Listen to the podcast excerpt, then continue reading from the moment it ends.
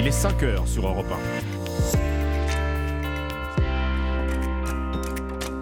1. Europe Matin. Alexandre Lemaire et Amblin Roche. Il a été accueilli en héros. Volodymyr Zelensky est-il reparti les mains vides? Le président ukrainien a bouclé hier sa tournée européenne. Ovationné par les 27, il demande toujours plus d'armes et des avions de chasse. Direction Bruxelles dans un instant avec la correspondante d'Europe 1.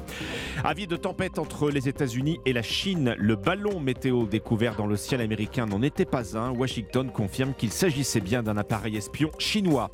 Et puis bonjour, bienvenue sur Europe Europe 1. Merci de nous écouter. Une belle formule de politesse puisque c'est le vendredi thématique de la rédaction d'Europe 1.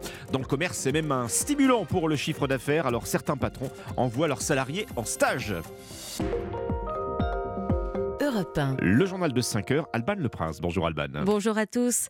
Bienvenue chez vous, bienvenue dans l'Union européenne. Volodymyr Zelensky accueilli en héros et ovationné hier par les 27 pays de l'Union européenne à Bruxelles, quasiment un an après le début de l'offensive russe en Ukraine. Le président ukrainien a bouclé sa tournée européenne en réclamant à nouveau des avions. Laura Van Lerberg, vous êtes la correspondante d'Europe 1 à Bruxelles. Volodymyr Zelensky soutient l'idée qu'il en va de la défense de l'Europe. Oui, et il y a mis toute son énergie, d'abord devant les eurodéputés venus en nombre, leur expliquant le visage grave que la guerre en Ukraine est un combat de valeur contre la Russie, une bataille qui implique plus que jamais l'Union européenne. Nous nous défendons contre la force la plus anti-européenne du monde moderne. Nous nous défendons, nous, les Ukrainiens, sur le champ de bataille, et nous vous défendons, vous. Parce que si l'Ukraine tombe, c'est votre mode de vie qui tombe, celui des 27 États de l'Union européenne. Nous ne devons pas laisser cela se produire. À l'issue de cette journée, rien de concret, mais il annonce devant la presse avoir reçu des signaux positifs, des accords qui ne peuvent être rendus publics. Le président ukrainien plaide aussi pour une adhésion express de son pays à l'Union européenne. Il dit attendre une réponse dès la fin de cette année pour le début des négociations, mais cette décision doit être prise à l'unanimité par les 27 comme le lui a rappelé Charles Michel, le président du Conseil européen. Merci Laura Van Lerberg, correspondante d'Europe 1 à Bruxelles. J'ajoute que cette nuit, Emmanuel Macron n'a pas exclu la livraison d'avions, mais cela ne correspond pas, selon lui, aux besoins immédiats. Il privilégie des armes plus utiles et plus rapides. Et ça n'était clairement pas un ballon météo, mais bien un ballon espion. Les services américains en sont aujourd'hui convaincus. Oui, hein, l'appareil chinois abattu euh, samedi avait survolé plusieurs sites militaires sensibles. Les États-Unis estiment même qu'il fait partie d'une flotte envoyé par Pékin au-dessus de plus de 40 pays sur 5 continents. Alexis Guilleux, vous êtes le correspondant d'Europe 1 aux États-Unis où on n'a plus aucun doute sur la nature de ce ballon. Oui, le ballon était équipé de plusieurs antennes capables de collecter et géolocaliser des communications avec des panneaux solaires suffisamment grands pour faire fonctionner plusieurs capteurs. Selon Washington, ce ballon fait partie d'une flotte, un programme de surveillance mené depuis plusieurs années par la Chine sur plus de 40 pays à travers le monde. Nate Price est le porte-parole du département d'État. C'est un programme qui menace et viole notre souveraineté ainsi que celle de dizaines de pays. C'est pour cela que nous pensons que c'est important de partager ce que l'on sait. Des informations récoltées par des avions de surveillance américains pendant le trajet du ballon, Washington se dit convaincu que le fabricant de l'engin a des liens commerciaux directs avec l'armée chinoise. La Chine a beaucoup d'explications à donner. Ce n'est pas surprenant de l'avoir publié des démentis. Elle est dans une position difficile, mais elle s'y est mise toute seule. Les débris du ballon récupérés dans l'Atlantique sont eux toujours en cours d'analyse par le FBI et le renseignement américain. Merci Alexis Guilleux, correspondant d'Europe 1 aux États-Unis. La chef du comité international de la Croix-Rouge et celui de l'OMS sont en route pour la Syrie. Ils l'ont annoncé hier. Trois jours après le violent séisme qui a frappé la Syrie justement et la Turquie, ce matin le bilan toujours provisoire fait état de plus de 21 000 morts. Il est 5h04 sur Europe 1. L'Assemblée nationale a vécu hier une, nouvelle journée tumultueuse. Il n'était mm. pourtant pas question de réforme des retraites, non, journée de niche parlementaire pour les socialistes qui ont pu fixer l'ordre du jour. Encore une fois, ça a tourné à l'affrontement et au règlement de compte avec la majorité. Repas pour les étudiants à 1 euro rejeté à une voix près. Point d'orgue de cette journée houleuse, Alexis de la Fontaine, le démantèlement d'EDF et le bouclier tarifaire pour les boulangers. Oui, la majorité présidentielle décide de quitter l'hémicycle alors que les débats n'ont pas encore commencé. Les députés macronistes reprochent à cette proposition d'être financièrement irresponsable, comme le justifie leur présidente Aurore Berger. Nous refusons de participer à ce qui est un déshonneur pour l'Assemblée. Nous devons respecter notre Constitution. Dans ces conditions, la majorité présidentielle refuse de continuer à participer à ces débats qui ne sont qu'une mascarade.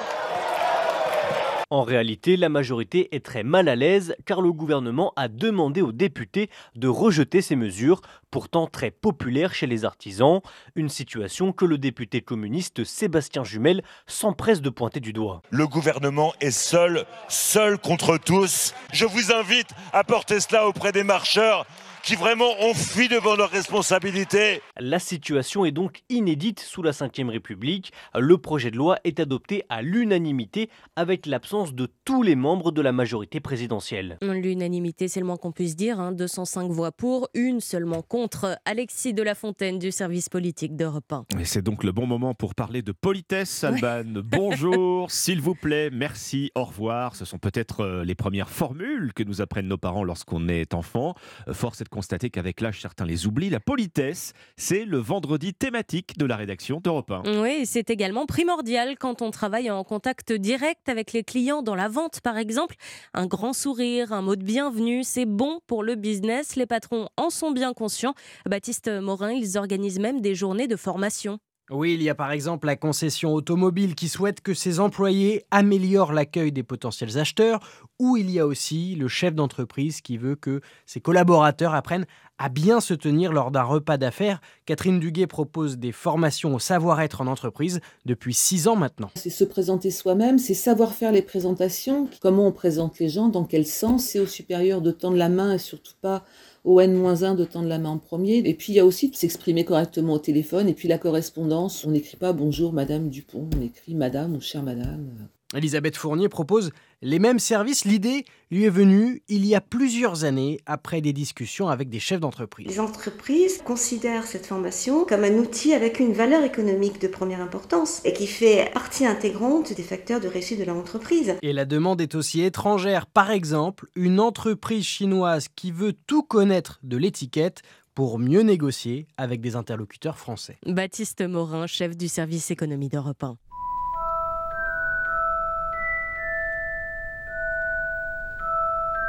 Ces notes vous disent probablement quelque chose, c'est même sûr. Oh oui. Harry Potter. Évidemment, le sorcier le plus célèbre du monde, le jeu vidéo le plus attendu de l'année, consacré à l'univers de Poudlard, Hogwarts Legacy, sort aujourd'hui sur console et PC. Il est déjà en rupture de stock hein, sur PS5.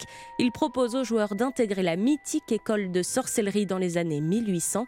Nina Droff et Geoffrey Branger l'ont testé en avant-première pour Europe 1. Dès le démarrage du jeu, une mélodie familière accueille les joueurs. Et quelques secondes plus tard, c'est la silhouette du mythique château de pierre qui apparaît à l'écran, identique en tout point à celui des livrets des films. On voit Poudlard, c'est bon. Il nous fait plaisir de vous informer que votre inscription en cinquième année au collège Poudlard, école de sorcellerie, est acceptée. Tout s'annonce au mieux pour votre première journée? Le joueur incarne un étudiant en cinquième année à l'école des sorciers, un élève qu'il a pu personnaliser de la tête aux pieds jusqu'à choisir sa maison à Poudlard. Je suis magicien, c'est parti. La quête est intrigante, mais ce qui retient avant tout l'attention, ce sont les graphismes féeriques, lumineux et détaillés, une véritable immersion dans la vie de sorcier. C'est beau, hein Les salles, les décors. On est dans Poudlard et on peut se promener euh, absolument euh, comme on veut, on est totalement libre, euh, avec des missions à remplir. Donc ça, ça va être quand même assez agréable de pouvoir se promener dans ce décor et cet univers-là, que l'on a pu suivre au cours des aventures de Harry Potter. Et cette aventure-là ne fait que commencer, puisqu'il faut une trentaine d'heures de jeu pour arriver au bout de la quête. Gryffondor, Serpentard, Pouf Souffle, Serre d'Aigle, c'est à vous de choisir votre maison. Pouf Souffle, eh ben dites-moi, bah pourquoi pas, après tout. Merci Alban Le Prince, c'était votre journal de 5h sur Europe 1. À 5h09, on passe au sport. Bonjour Dimitri Vernet. Bonjour Ombline, bonjour Alexandre, bonjour, à tous. Direction les terrains de football. Hein. Pour démarrer, on connaît désormais tous les qualifiés pour euh, les quarts de finale de la Coupe de France. Eh oui, puisque hier soir, Lens a décroché le dernier ticket qualificatif, mais que ce fut dur et serré face au Lorientais. Un partout au bout du temps réglementaire, ce sont les tirs au but hein, qui ont dû départager les deux équipes. Une séance remportée par les 100 et or qui accède donc au quart de finale de la Coupe de France.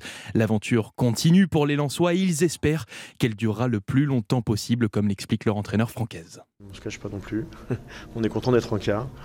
On sait qu'on n'est pas en finale non plus. On est en quart, à l'extérieur de nouveau. Mais on, fera tout pour euh, continuer cette aventure parce qu'on sait qu'elle peut donner des joies collectives et des émotions énormes. Donc euh, on va tout faire euh, pour continuer à en avoir. L'entraîneur de lance francaise au micro européen de Loïc Folio. On connaît donc désormais les quatre affiches hein, pour ces quarts de finale. Marseille-Annecy, Lyon-Grenoble, Toulouse-Rodez et enfin Nantes-Lens. Rendez-vous le 1er mars. Et oui, plus de PSG, hein, vous les avez pas ah cités en Coupe de France. Et franchement, Dimitri, quand ça va pas, ça va pas. Après Kylian Mbappé, c'est au tour de Lionel Messi d'être blessé. Et oui, grosse inquiétude hein, pour les Parisiens à 4 jours du match euh, choc face au Bayern Munich. Léo Messi s'est blessé aux ischio-jambiers. Il est donc déjà forfait pour le match face à Monaco demain.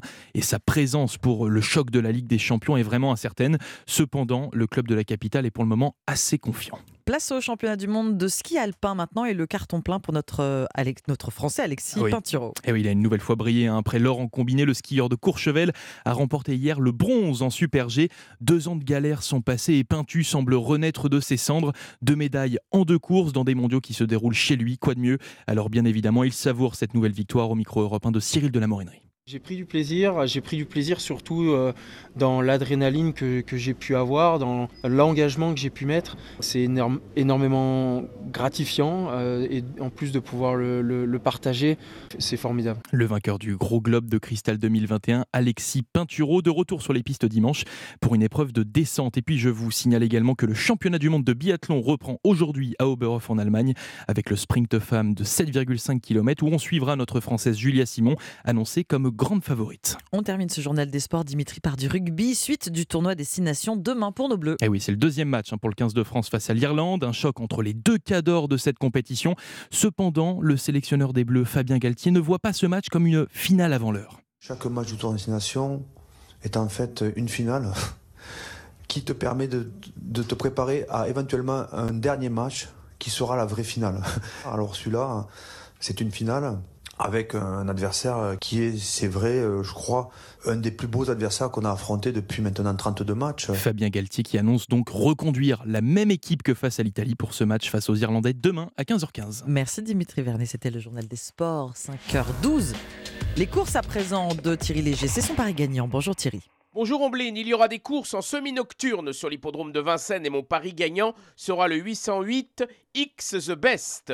Oubliez sa dernière disqualification le 23 décembre à Vincennes et jugez-le plus tôt sur sa sortie précédente le 18 novembre où il concluait bon deuxième sur le même parcours que celui qu'il empruntera ce soir. Dès lors, sur la foi de cette performance, il devrait pouvoir se réhabiliter. Alors notez bien, pour ce soir à Vincennes, réunion 1 dans la huitième course, le numéro 8 X The Best. Merci Thierry Léger. On découvrira vos pronostics du Quintet une demi-heure sur Europe 1. 5h13, très bon réveil à tous. Dans un instant, l'histoire dingue d'Anissa Haddadi. Anissa nous emmène ce matin dans l'Aveyron. A tout de suite.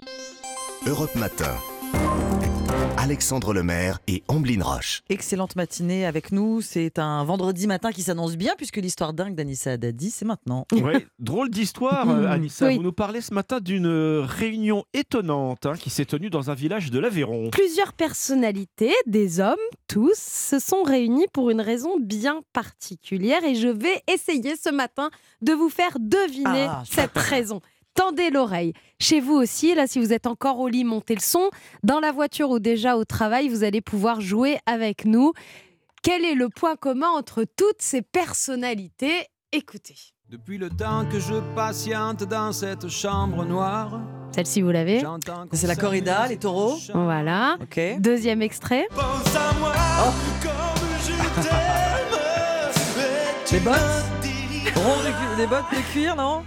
Non. Le chapeau Alors, on avait la corrida. Maintenant, on a On se retrouvera. Ah, Troisième extrait. Il y a eu les générations Gabin, Bourville, et après la génération Belmondo de Long. de Sonia Mabrouk il y a quelques bah, jours, l'excellent On commence à mettre les pieds sur le tapis roulant. Et Ouh là là, Francis Huster, la corrida, et, on se retrouvera. Dernier extrait. Eh bien, mesdames et messieurs, je vais avoir le plaisir de vous, pr- vous proposer une petite expérience de transmission. C'est un humoriste, il était toujours avec Pierre Dac, en duo. vous, Sans aucune espèce de trucage. Son nom, c'est une Grâce couleur. au Blanche Voilà, très bien. Ombline, ça avance. Un petit dernier, bon, il est moins connu. hein. Cordonnier qui voulait aller danser avait fabriqué. Francis Lemarque, un, un tube. euh, Ils s'appellent tous Francis. Bravo Oh là là là là là là Bah, c'est grâce au dernier indice. Et il y, a le Francis, il y a le Francis Lalanne qui est arrivé, Francis Cabrel. Francis Cabrel, Francis Lalanne, Francis Ah, pas du Francis. Blanche, ils Bon, s'appellent tous Francis. Eh bien, comme nos 14 sexagénaires de Rignac qui se sont à nouveau réunis cette année. À nouveau parce que cette tradition du village, elle existait déjà, mais cela faisait deux ans que nos Francis n'avaient pas partagé une journée complète tous ensemble. Bon, leur déception depuis deux ans quand même, c'est que personne n'est venu grossir les rangs de ce petit groupe de Oh. Francis. C'est vrai que le prénom est moins donné. Aujourd'hui, pour info, 15 garçons se sont appelés Francis et sont nés depuis 2020. En deux Ah ans, dans on les a. statistiques annuelles françaises. Ouais, oui. exactement. Bah, c'est plus trop euh, tendance. Non. ça- mais ça revient par cycle. hein, euh. Ça revient. Bon, euh, peut-être que Francis sera à la mode dans quelques années. Mais oui. C'est entre 1943 et 1962 que le prénom est, est le plus populaire en France, avec deux pics quand même. Pour 1949 et 1956, Hmm. les Francis se sont régalés. Ils ont mangé au resto, ils ont fait la fête tout l'après-midi. Bah, on peut, on c'est peut, on très peut bien. relancer euh, l'idée hein, Bah de- de- pour les nouveau-nés, Francis. Bah Pour oui, les- pourquoi pas. Pour les omblines. Euh, Avec plaisir. Francis et Ombline. Hmm Bah, pourquoi pas Euh, Est-ce qu'il y a d'autres réunions de ce genre, des réunions de prénoms euh, en France Oui, on a les Élois qui se retrouvent euh, chaque année en France, E E-L-O-I, aux États-Unis. Alors là, c'est encore plus fort. Ils ont tous les âges, ils viennent de tout le pays. Ils s'appellent tous Josh. Ça s'appelle la bataille des Josh, euh, qui connaît un immense succès à tel point qu'ils ont amassé l'année dernière 10 000 dollars pour la banque alimentaire. Donc si vous voulez faire la même chose, Ombline, vous ne serez pas très nombreuses. hein. Votre prénom n'est pas très donné, c'est très trois, rare. Il a été donné entre 96 et 2016. Alexandre, vous serez un petit peu plus nombreux. Et la moyenne d'âge des hommes qui portent le prénom Alexandre en France, c'est 30 ans. Eh ben si voilà vous qui est voulez flatteur. lancer, euh, lancer les, les hostilités, c'est parti. Et c'est parti. Bon, on est prêt, on va lancer les invitations. Merci, beaucoup, Anissa. Europe Matin. Très bon réveil avec Europe Matin, 5h17, les titres euh, Alban Le Prince. À la veille d'une nouvelle journée de mobilisation contre les retraites, Emmanuel Macron a dit ce matin depuis Bruxelles espérer compter sur l'esprit de responsabilité des syndicats. Il ne faut pas qu'ils bloquent la vie du reste du pays, alors que l'intersyndicale a officialisé hier une nouvelle date de mobilisation le 7 mars. Emmanuel Macron qui estime également que la livraison d'avions à l'Ukraine n'est pas la priorité au lendemain de la tournée européenne de Volodymyr Zelensky qui s'est achevée à Bruxelles. Le président ukrainien accueilli en héros par les 27 est néanmoins reparti les mains vides mais avec l'assurance d'un soutien. En Turquie et en Syrie, le bilan du séisme dépasse ce matin les 21 000 morts, pire que celui de 1999 qui avait tué 17 000 personnes. Et puis les États-Unis en sont maintenant convaincus. Le ballon chinois repéré dans le ciel américain était bien un appareil espion. Il appartient, selon les Américains, à une flotte envoyée par Pékin au-dessus de plus de 40 pays sur 5 continents. Europe Matin. Alexandre Lemaire et Omblin Roche. Les initiatives en France, à 5h18 sur Europe 1, ce matin, on transforme les algues vertes en bioplastique. Bonjour Philippe Michon. Bonjour madame. Merci d'être avec nous sur Europe 1. Vous êtes ingénieur en électronique et avec Philippe Lavoisier, vous avez créé Eranova à Port-Saint-Louis-du-Rhône dans les Bouches-du-Rhône et vous avez breveté un procédé qui transforme des algues en résine. Est-ce que ce sont vos expériences professionnelles et personnelles, Philippe Michon, qui vous ont donné l'idée et surtout l'envie de vous lancer Absolument, c'est nos expériences mutuelles, celle de Philippe Lavoisier euh, qui est plutôt orienté euh, mer, et puis euh, moi qui était plutôt orienté, on va dire, euh, plasturgie, et puis euh, expertise sur les polymères qui nous ont conduits à, à évaluer et à développer cette solution. Et donc cela fait des années que vous voyez, euh, en Méditerranée notamment, ces algues vertes, ces marées vertes qui empoisonnent les rivages et les riverains.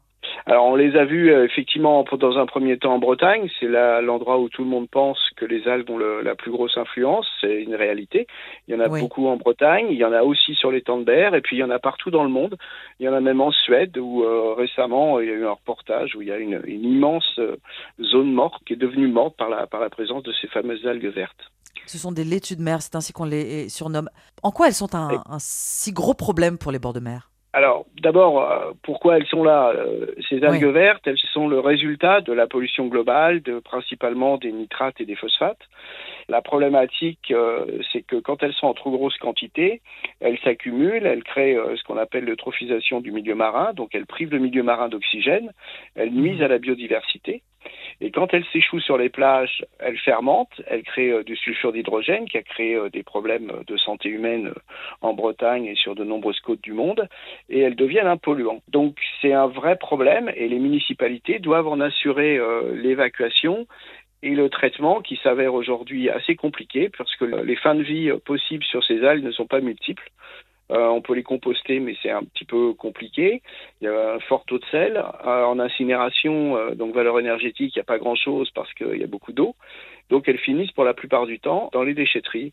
Et là, si on les met en déchetterie, euh, bah, elles peuvent créer du méthane, qui est aussi un, un gaz à effet de serre très très puissant. Alors vous vous apportez euh, une solution hein, pour euh, lutter contre les algues vertes, pour permettre leur transformation. Comment procédez-vous?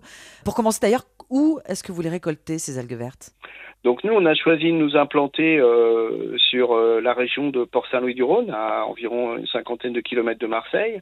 Alors pourquoi là-bas? D'abord parce que euh, on a eu l'idée, en accord avec la région, de travailler sur des zones en friche industrielle. Donc on a revitalisé un territoire industriel. Donc on a créé une industrie qu'on appelle l'industrie bleue, là où il n'y en avait pas du tout. Et on est donc proche de l'étang de Berre, qui a aussi euh, des algues qui sont présentes tout au long de l'année euh, et la, la quantité varie entre 2 et 4, 5 000 tonnes en fonction des années. Donc notre collecte, euh, elle est faite par la municipalité qui nous amène les algues dans l'unité de transformation. Et dans cette unité de transformation, donc, on va les traiter. Elles vont aussi se reproduire. Et donc, on va accéder à plusieurs niveaux. On va dépolluer les plages, première chose. Deuxièmement, lorsqu'on va les mettre en bassin, elles vont se reproduire et donc elles vont capter du CO2. Oui. Et on va les traiter par notre process breveté. Donc c'est une solution pour lutter contre les algues vertes sur les, les- les bords de mer. Et c'est une alternative au, au plastique fossile, Philippe Michon. Parce que c'est maintenant qu'il faut, il faut rentrer dans le dur, parlons-en. Oui, vous avez raison. En fait, l'i- l'idée globale, effectivement, de les collecter, les ramener, et après, on va les transformer en, en résine biosourcée. Donc, ce qu'on va faire, on va les stresser, on va leur, euh, leur faire subir un stress alimentaire. Elles vont s'enrichir en sucre, elles vont s'enrichir en amidon. On va extraire cet amidon, on va blanchir les algues. Les algues, euh, en les blanchissant, donc on a un process breveté, on enlève l'odeur et la couleur. Et à partir de cette nouvelle matière, euh, donc amidon blanche sans odeur et sans couleur, on a aussi des fibres. D'un côté, on va pouvoir faire des films flexibles, transparents, translucides, et de l'autre côté, on va pouvoir faire des matériaux composites. On va valoriser la totalité de la biomasse, euh, la totalité de la masse algale La totalité, pour créer donc d'accord. La t- ouais, on, on utilise la de totalité de la, de la biomasse, il n'y a pas de déchets. D'un côté, on fait des fibres qui peuvent être euh, euh, sur des composites, comme les fibres de lin, les fibres de chanvre, et de Mhm. l'autre côté, euh, on va utiliser ces amidons qu'on va complexer avec des polymères d'origine fossile. On n'est pas 100% végétal, on a une part végétale, mais ça nous permet quand même de réduire l'utilisation du plastique fossile de 25 à 30, voire 40% euh, par rapport au plastique traditionnel. C'est donc un effet positif pour l'environnement qui est vraiment important. Dépollution, décarbonation, et tout en restant recyclable. Donc on peut continuer à mettre ces emballages dans la poubelle jaune. Des emballages, on fait quoi avec ce bioplastique Euh, Des flacons? Bah alors, on peut faire plein de choses. En fait, euh, le, champ des possibles est, est illimité parce qu'on a réussi à le décolorer et le rendre translucide. Donc, on peut faire des emballages de vêtements. On travaille aujourd'hui sur le slip français. Avec, euh, on va travailler avec Cézanne. On travaille avec beaucoup de gens du textile.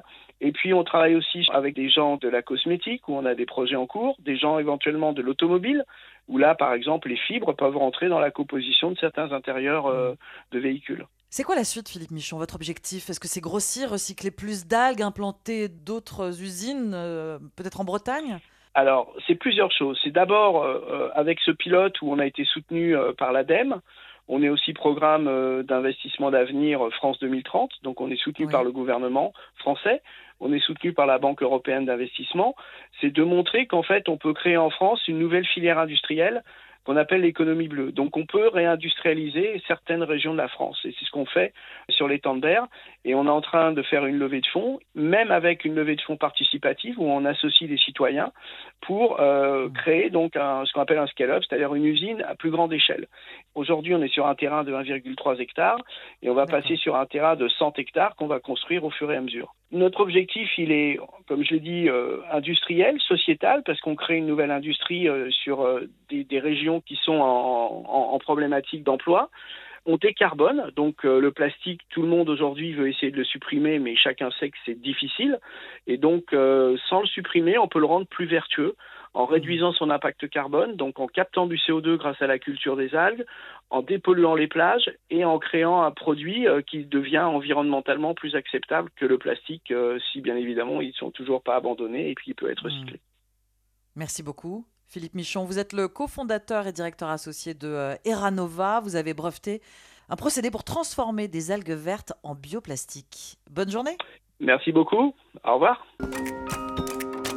Europe Matin. Alexandre Lemaire et Amblin Roche. À la une, d'abord, le terrible bilan du double tremblement de terre en Turquie et en Syrie. Plus de 20 000 morts, bilan toujours provisoire. Les survivants partagés entre désarroi et colère. Reportage de l'envoyé spécial d'Europe 1 au début de ce journal. Nous serons également à Kiev, en Ukraine, où l'on redoute la grande offensive russe. Elle a déjà commencé, selon certains militaires. Forte poussée des armées de Moscou dans le Donbass, malgré des pertes vertigineuses. Et puis les vendredis thématiques de la rédaction d'Europe 1, la politesse Sésame du vivre ensemble, reportage à suivre là où elle tente à disparaître, les cafés et les brasseries. Europe 1. Le journal de 5h30, Christophe Lamar. Bonjour Christophe. Bonjour Alexandre, bonjour à tous. Le décompte, le décompte macabre se poursuit en Turquie et en Syrie. Plus de 20 000 morts, bilan toujours provisoire du double tremblement de terre. Les recherches se poursuivent, mais plus les heures passent, plus l'espoir de retrouver des survivants s'éloigne. L'État turc impuissant face à la catastrophe, totalement dépassé par les événements. Rémi Trio, vous êtes l'envoyé spécial d'Europe 1 dans le sud du pays. Les survivants s'estiment littéralement abandonnés. Oui, dès les premiers jours, les survivants et les proches des disparus se sont sentis abandonnés, seuls pour fouiller dans les décombres, seuls pour survivre au froid, à la pluie, aux blessures. Il y a eu de graves lacunes, juge Ibrahim. Pour sauver des vies, l'aide est arrivée trop tard, 24 heures après. Le premier jour, les corps étaient abandonnés dans la rue. Les gens cherchaient leurs proches parmi les cadavres. Le gouvernement turc craint que ces critiques ne se politisent, mais pour Ahmet, un volontaire d'Ankara venu à Antioche pallier au manque d'aide, le ressentiment est bien là. Les gens sont en colère, ils ont perdu leur maison. Depuis des années, nous vivons dans ce pays, nous payons nos impôts et nous n'avons rien en retour. Bien sûr qu'il y a une colère contre le gouvernement. Hier, le président Erdogan s'en est pris aux séditieux qui remettent en cause ses décisions dans cette crise. Rémi Trio, envoyé spécial d'Europe 1. En Syrie, la situation est rendue compliquée en raison des sanctions internationales. Damas a officiellement sollicité l'assistance de l'Union européenne. Réponse favorable de Bruxelles. La France débloque une aide d'urgence de 12 millions d'euros en faveur de la population syrienne. La chef du comité international de la Croix-Rouge et le patron de l'OMS sont en route pour la Syrie alors que les organisations humanitaires redoutent une explosion des cas de choléra. Le temps presse aussi en Ukraine, Christophe, où l'on s'attend à une vaste offensive de Moscou. Des armes lourdes et des avions de combat vite, c'est ce qu'a répété Volodymyr Zelensky hier à Bruxelles. Discours très applaudi du président ukrainien devant les dirigeants des 27 pays membres. Des promesses, mais pas d'engagement ferme de la part des Européens.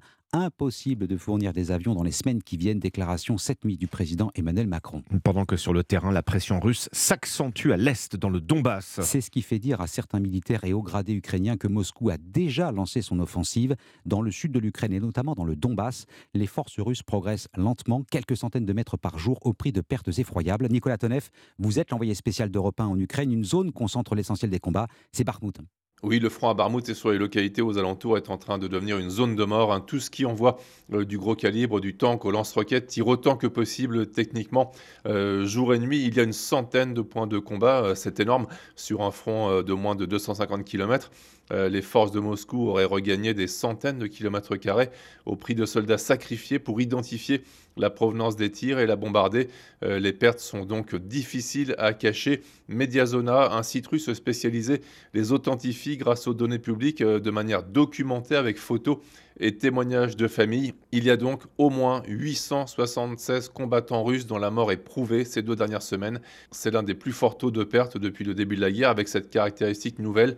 Beaucoup ne sont pas de carrière militaire mais ont des biographies de civils euh, qui pour certains n'auraient même pas fait euh, leur service. Dans ce décompte, il n'y a donc ni les morts abandonnés sur le terrain, ni les disparus, ni ceux dont l'armée russe n'a pas encore parlé aux familles. Nicolas Tonev, envoyé spécial d'Europe 1 en Ukraine.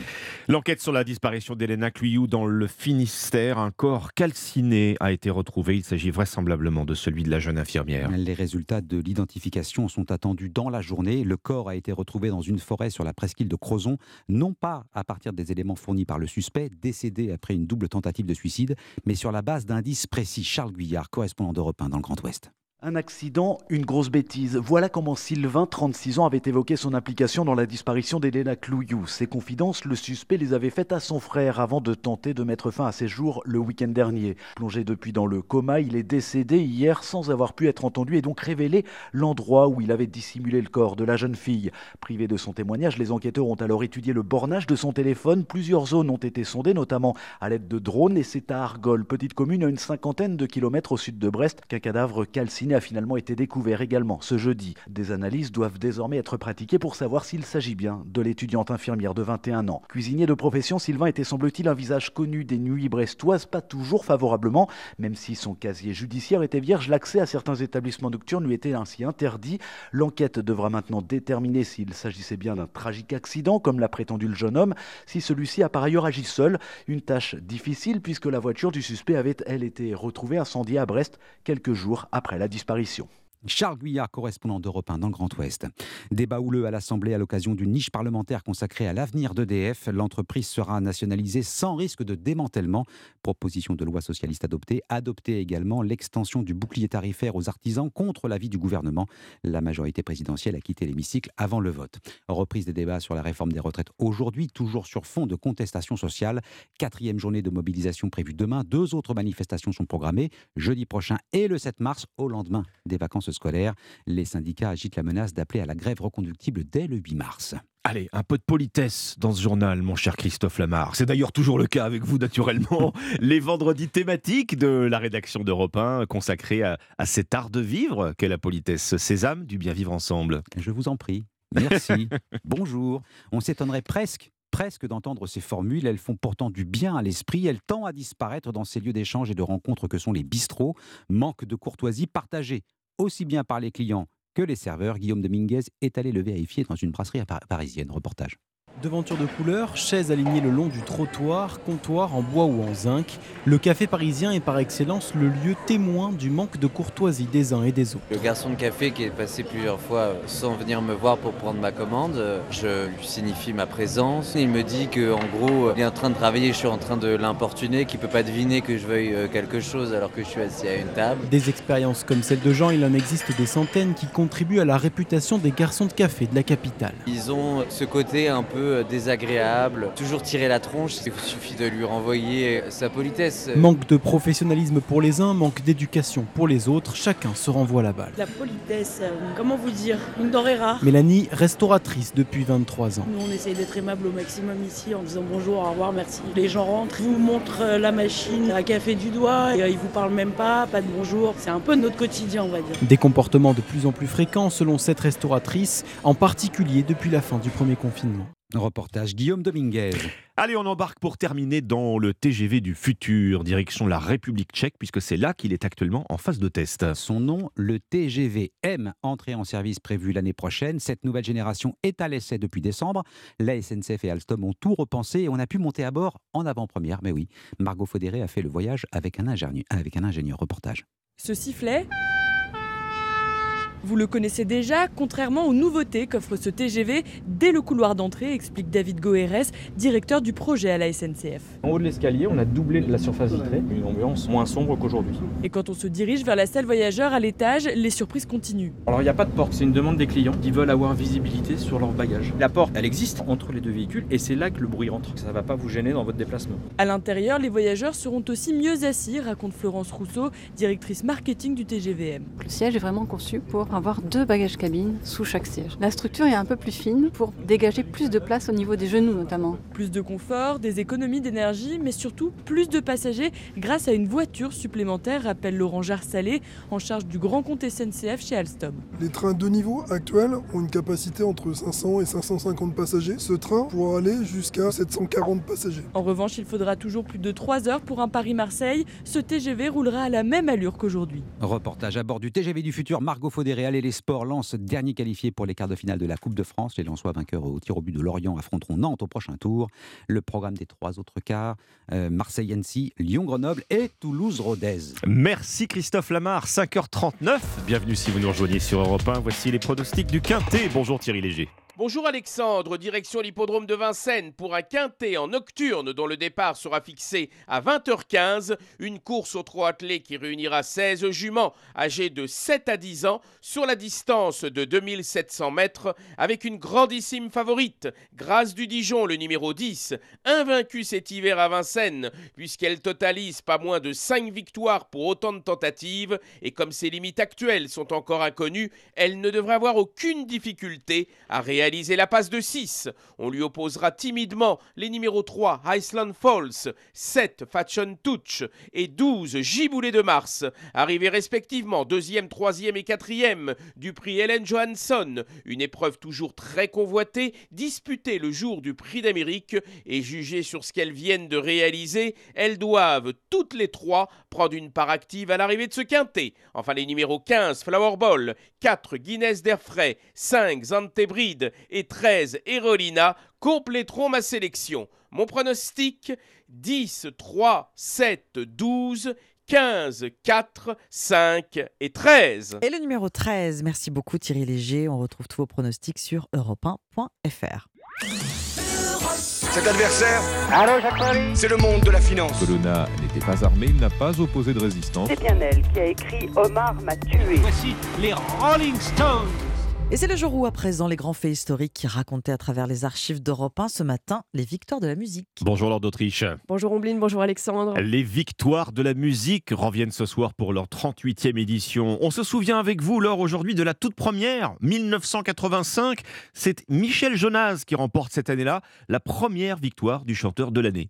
Oui, sa chanson La boîte de jazz est le tube de l'année 85. Ce qui séduit le public à l'époque et depuis des années déjà, c'est son style, un mélange de blues, de swing et de pure chanson française. En cette année 85, au micro de Philippe Gildas sur Europe 1, Michel Jonas tente d'expliquer son succès. Est-ce que c'est de la chance? Je ne sais pas. Il n'y a pas euh, dans ma tête la moindre notion de calcul quand on n'oublie d'écouter sa voix intérieure, c'est-à-dire son intuition, on peut se tromper. En 85, Michel Jonas a 38 ans, il en avait 27 lorsque sa chanson Super Nana paraît en 74 et remporte un immense succès. Au fil des décennies, il conserve un public varié, en particulier assez jeune. Il dit que c'est sa musique, ses mélodies qui séduisent les plus jeunes. Je crois que c'est la musique. Est-ce que Mozart parle pas aux jeunes aujourd'hui, ou Beethoven, etc. Michel Jonas peut passer des mois à écrire un texte, dit-il, puis vient la musique qu'il compose souvent rapidement. Alors c'est évidemment très difficile de résumer la, le très riche répertoire de Michel Jonas, hein, mais sa carrière doit beaucoup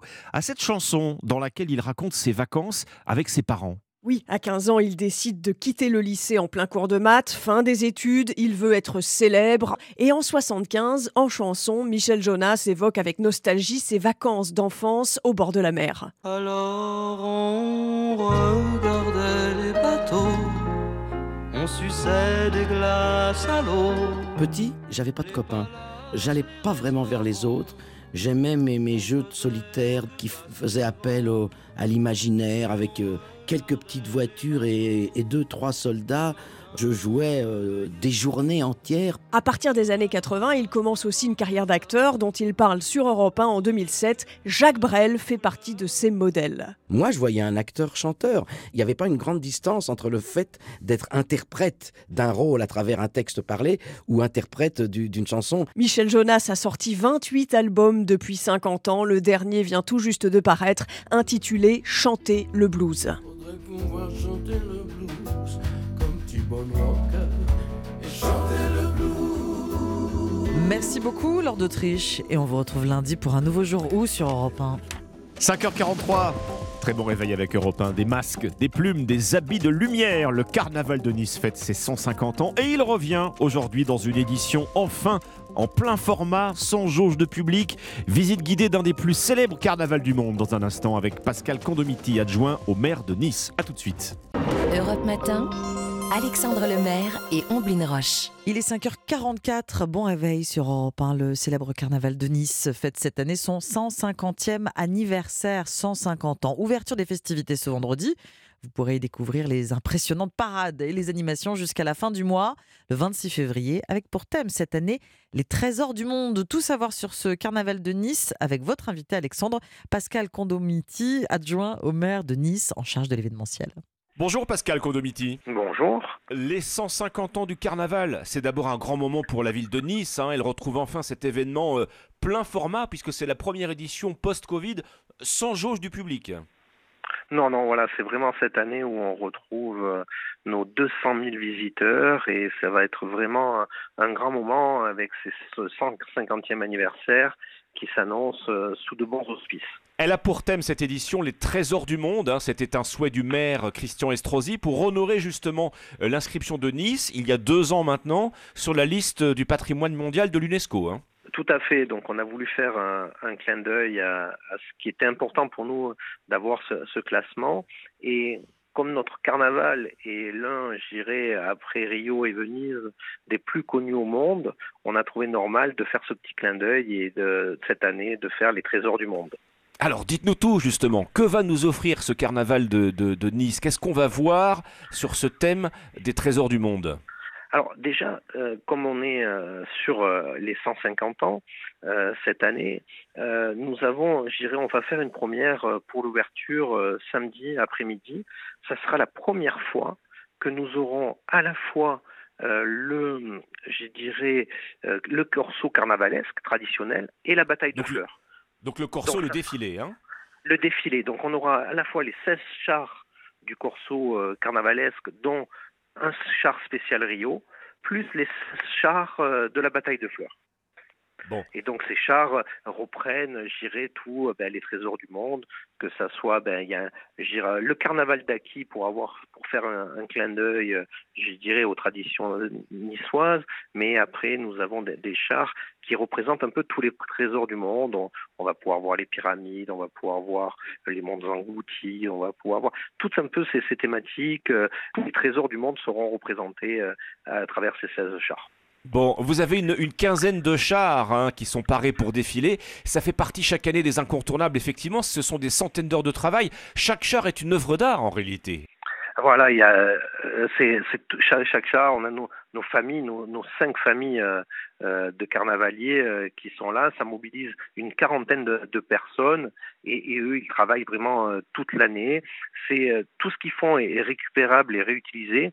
Euh, les parties métalliques en acier, les moteurs, les vérins qui animent les chars sont tous des, éléments qui pourront être réutilisés. Et c'est vraiment, je dirais, un travail ancestral. Alors après, euh, ça a évolué avec euh, au fil des années. mais je nos familles traditionnelles sont toujours là.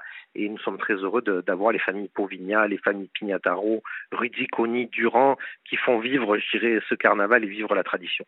Bon, et c'est magnifique, c'est à chaque fois une véritable euh, explosion de couleurs. Vous parliez également euh, de la bataille de fleurs. Euh, Expliquez-nous peut-être en quoi ça consiste, Pascal Condomiti? Alors, les batailles de fleurs, en fait, c'est pareil, c'est 16 chars et où nos fleuristes vont piquer des fleurs sur les chars, vont défiler et il y a plus de 3000 fleurs qui sont, qui sont piquées sur chaque char et qui, vont 3000 être, fleurs. distri- ouais, et qui vont être distribuées. Alors, il y a les fleurs euh, qui sont issues en plus de la production locale. Presque 75% des fleurs euh, qui sont mises euh, sur les chars proviennent de la production locale. Et après, il y a plus de 2000 tonnes de mimosas qui sont euh, distribuées euh, pendant euh, aux touristes et aux spectateurs de, la bataille de fleurs et qui sont envoyés par les gens qui sont sur les chars. Bon, l'un des moments forts de cette édition, c'est aussi le retour du Queer Carnaval, hein, quatrième édition, premier carnaval gay de France, qui reste aujourd'hui encore unique en son genre.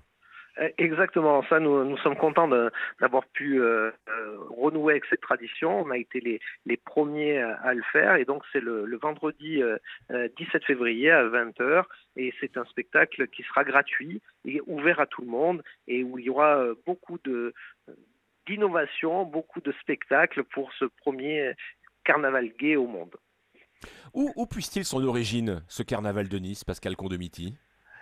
Alors, euh, donc il y a 150 ans, on va dire euh, que c'était euh, le, les premières traces qu'on a retrouvées, même si derrière on a des traces de carnaval qui n'étaient pas forcément organisées, mais c'est dans l'esprit un peu niçois de toujours de se moquer, de pas se prendre au sérieux et de se moquer des, puissants. Et le carnaval, dans, dans son origine, c'est vraiment se moquer un peu des puissants et être euh, aujourd'hui, c'est pour ça qu'on a un roi, mais c'est un roi éphémère parce qu'on se moque des puissants pendant quelques temps. Un roi éphémère. Alors on est tous invités, j'imagine, hein, à se déguiser soi-même euh, pour se rendre à ce carnaval, les petits comme les grands d'ailleurs. Ben oui, et, et là, euh, je dirais, en plus, c'est d'autant plus important de venir déguiser parce que les personnes qui viennent déguiser de la tête aux pieds ont la chance d'avoir l'accès gratuit au corso. Ah bah voilà, le choix est vite fait dans ce cas-là. voilà, soit vous payez, vous n'êtes pas déguisé, soit vous venez déguiser et c'est gratuit. Bon, et puis le, le traditionnel feu d'artifice, évidemment, hein, Pascal Alors, alors traditionnel, oui, mais ça fait quelques années avec le Covid et la, tragédie qu'on avait connue euh, avec le 14 Naturellement. juillet, euh, où on n'avait pas pu euh, renouer avec la tradition. Et cette année, le, le dimanche, euh, le dernier jour du carnaval, nous renouons avec la tradition d'une grande fête populaire avec la parade Nissarde et où il va y avoir des, gens de toute euh, la ville et de toutes les écoles, euh, de toutes les associations qui vont défiler. Et pour finir avec euh, le roi qui va être sur une barge dans la mer en face de la promenade des Anglais, accompagné de nos fameux pointus, et qui sera incinéré en mer avec le feu d'artifice. Bon, il y a déjà, déjà des événements qui, euh, qui affichent complet, c'est dire euh, la popularité de, de cet événement, mais on peut encore se présenter. Il y a encore de la place, euh, Pascal Il y, a, il y a Condomiti. encore quelques, il y a encore quelques places, mais nous avons fait un, un bond pour les réservations par Internet où nous avons plus de 72% par rapport à 2020, à la même date. Ah oui. Et donc il y a plusieurs manifestations qui sont déjà complètes, mais euh, il y a encore un petit peu de place. Et bien voilà, ça nous laisse un petit peu d'espoir. Merci Pascal Condomiti, adjoint au maire de Nice, euh, en charge de l'événementiel avec euh, le coup d'envoi aujourd'hui donc du carnaval de Nice qui fête ses 150 ans, une édition haute en couleurs à découvrir jusqu'au 26 février. Merci à vous. Merci à vous, bonne journée. Europe Matin. 5h52, le journal permanent, Alban Le Prince. Zelensky a bouclé sa tournée européenne à Bruxelles hier, ovationné par les 27. Le président ukrainien qui réclamait des avions est reparti les mains vides, mais avec l'assurance d'un soutien. Le calendrier des manifestations contre la réforme des retraites se précise. Prochaine date demain, suivie du 16 février, puis du 7 mars, référence à l'article 7 du projet de loi, celui qui prévoit l'âge, le recul de l'âge légal de départ à 64 ans. Ce matin, euh, depuis Bruxelles, Emmanuel Macron a demandé aux syndicats de ne pas bloquer la vie du pays. Les atteintes à la laïcité en net recul à l'école entre décembre et janvier avec 280 signalements recensés contre plus de 360 en décembre. Un tiers des faits euh, signalés concernent le port de signes et tenues religieux. Du foot et ça y est, on connaît les affiches des quarts de finale de la Coupe de France. Le 1er mars, Marseille affrontera Annecy, Nantes recevra Lens, Grenoble ira à Lyon et Rodez à Toulouse. Europe Matin. Très bon réveil sur Europe 1, 5h53. Voici votre prescription culture. On va parler du nouvel album live des Rolling Stones dans un instant. Mais d'abord, le grand classique de Nicolas Caro. Bonjour Nicolas. Bonjour Ombline, bonjour Alexandre. Alors ce matin, Nicolas, un monument de la littérature américaine, hein, l'attrape-cœur de Salinger. De la littérature américaine et mondiale finalement, de la littérature universelle, tant ce livre a été et est encore si précieux pour beaucoup de lecteurs. Il date de 1951. The Catcher in the Rye, c'est son titre original. L'attrape-cœur en français, il s'en vendrait encore 250 000 chaque année, 60 millions en tout depuis sa parution. Alors l'histoire. On suit l'itinéraire du jeune Holden Caulfield à New York. Il a 16 ans, il vient de se faire renvoyer de son école juste un peu avant Noël, mais il veut pas rentrer chez lui chez ses parents. Alors il s'enfuit et il va errer dans New York pendant trois jours. Il fait froid. Le jeune Holden Caulfield ne sait pas bien où, aller. Il a un peu d'argent. Il se trouve une chambre dans un hôtel miteux et il fait quelques rencontres improbables. Ça se passera pas aussi bien qu'Holden l'avait espéré. Il se balade dans Central Park. Il est un peu perdu et il fait finalement l'expérience de la vie, de l'ennui aussi. Et il réfléchit et il rêve. Et c'est lui qui raconte. Oui, le roman est écrit à la première personne, on est dans la tête de cet adolescent et surtout son langage est celui d'un ado, une langue parlée, familière, argotique, grammaticalement approximative, et c'est ça qui donne au roman sa force et son authenticité. Je vous lis le début. Si vous voulez vraiment que je vous dise, alors sûrement la première chose que vous allez demander, c'est où je suis né et à quoi ça a ressemblé ma saloperie d'enfance et ce que faisaient mes parents avant de m'avoir et toutes ces conneries à la David Copperfield. Mais j'ai pas envie de raconter ça et tout. Le style et le livre, Nicolas, sont très particuliers, mais l'auteur, finalement, lui aussi est singulier le très mystérieux Jérôme David Salinger. Il est mort en 2010 aux États-Unis, il avait 91 ans, un auteur culte qui n'a que très peu publié face au gigantesque succès de l'attrape-cœur. L'écrivain s'est réfugié dans l'isolement le plus total dans le fin fond du New Hampshire, à Corniche, à la fin des années 50, et on n'entendra pratiquement plus parler de lui. Il refusait toutes les interviews, les curieux étaient chassés sans ménagement. D'ailleurs, tout le village protégeait l'intimité de l'auteur, les habitants donnaient de fausses pistes aux journalistes. Et ça fait partie un petit peu du mythe, hein, l'attrape-cœur de Salinger. Merci beaucoup, Nicolas. On vous retrouve dimanche dans votre émission La Voix et Livre sur Europe 1 entre 14h et 15h. Musique à présent. Bonjour Stéphanie Loire. Bonjour à tous. Bah, Stéphanie, parmi les, nouveaux, les nouveautés disques du jour, un concert monstre, un album live, Grrr Live. Je le fais bien, Ombline. Hein. J'aime vachement bien. Grrr Live, c'est le double album des Rolling Stones. Oui, fin 2012, les Stones s'embarquaient pour 30 dates à travers l'Amérique du Nord et l'Europe pour fêter leurs 50 ans de carrière. C'était avec la tournée 50 and Counting. Le 15 décembre de cette même année, ils jouent à Newmark et sont rejoints sur scène par une incroyable brochette d'invités, dont The Black Keys, Bruce Springsteen et Mick Taylor, ou encore Lady Gaga sur le titre Gimme Shelter.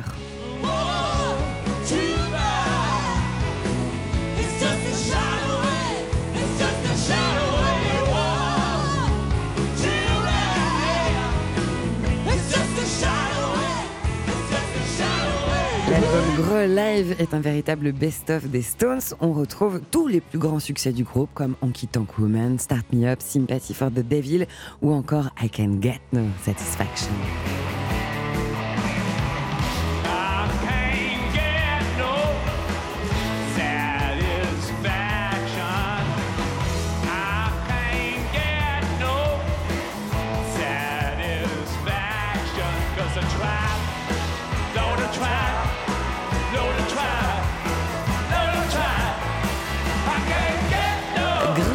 Live des Stones est disponible aujourd'hui. J'aime beaucoup ce titre.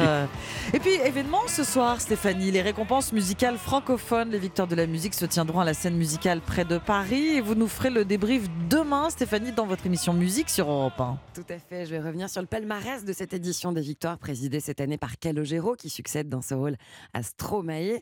Euh, J'aurai le plaisir de recevoir Grand Corps Malade, nommé dans deux catégories pour ses victoires avec le collectif Éphémère, qu'il a fondé avec Ben Mazuet et Gaël Faye. Le trio est nommé dans les catégories artiste masculin et meilleur album.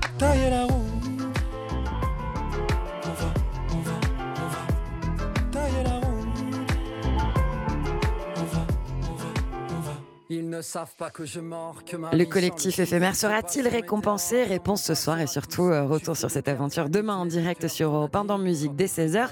Quelles auront été les meilleures prestations de la soirée? Quels seront les artistes phares de l'année 2023 On fera le bilan. Je précise que cette édition prévoit aussi de remettre un trophée d'honneur à Serge Lama, l'occasion aussi pour nous demain d'écouter ses musiques sur Europe 1. Merci beaucoup Stéphanie et euh, le rendez-vous est pris à demain dès 16h pour revenir sur cette 38e cérémonie. Bon vendredi matin, nous sommes le 10 février à suivre la météo, le journal de 6h et à 6h40 votre interview éco Alexandre. Oui, on va parler de cette euh, dégringolade pour les marques françaises de prêt-à-porter dans le sillage de la fermeture de Camailleux à l'automne dernier. De nombreuses chaînes françaises d'habillement se retrouvent en difficulté. hein. On va essayer de comprendre pourquoi tout à l'heure avec euh, Gilles Dasmainviel, directeur de l'Observatoire économique de l'Institut français de la mode. Il sera notre invité à euh, 6h40 sur Europe 1. Rendez-vous à 6h10, les articles à lire dans les journaux ce matin, c'est le pressing. Et on n'oublie pas votre partition, Ombline. Il était un artiste qui disait deux phrases en parlant, la troisième en chantant.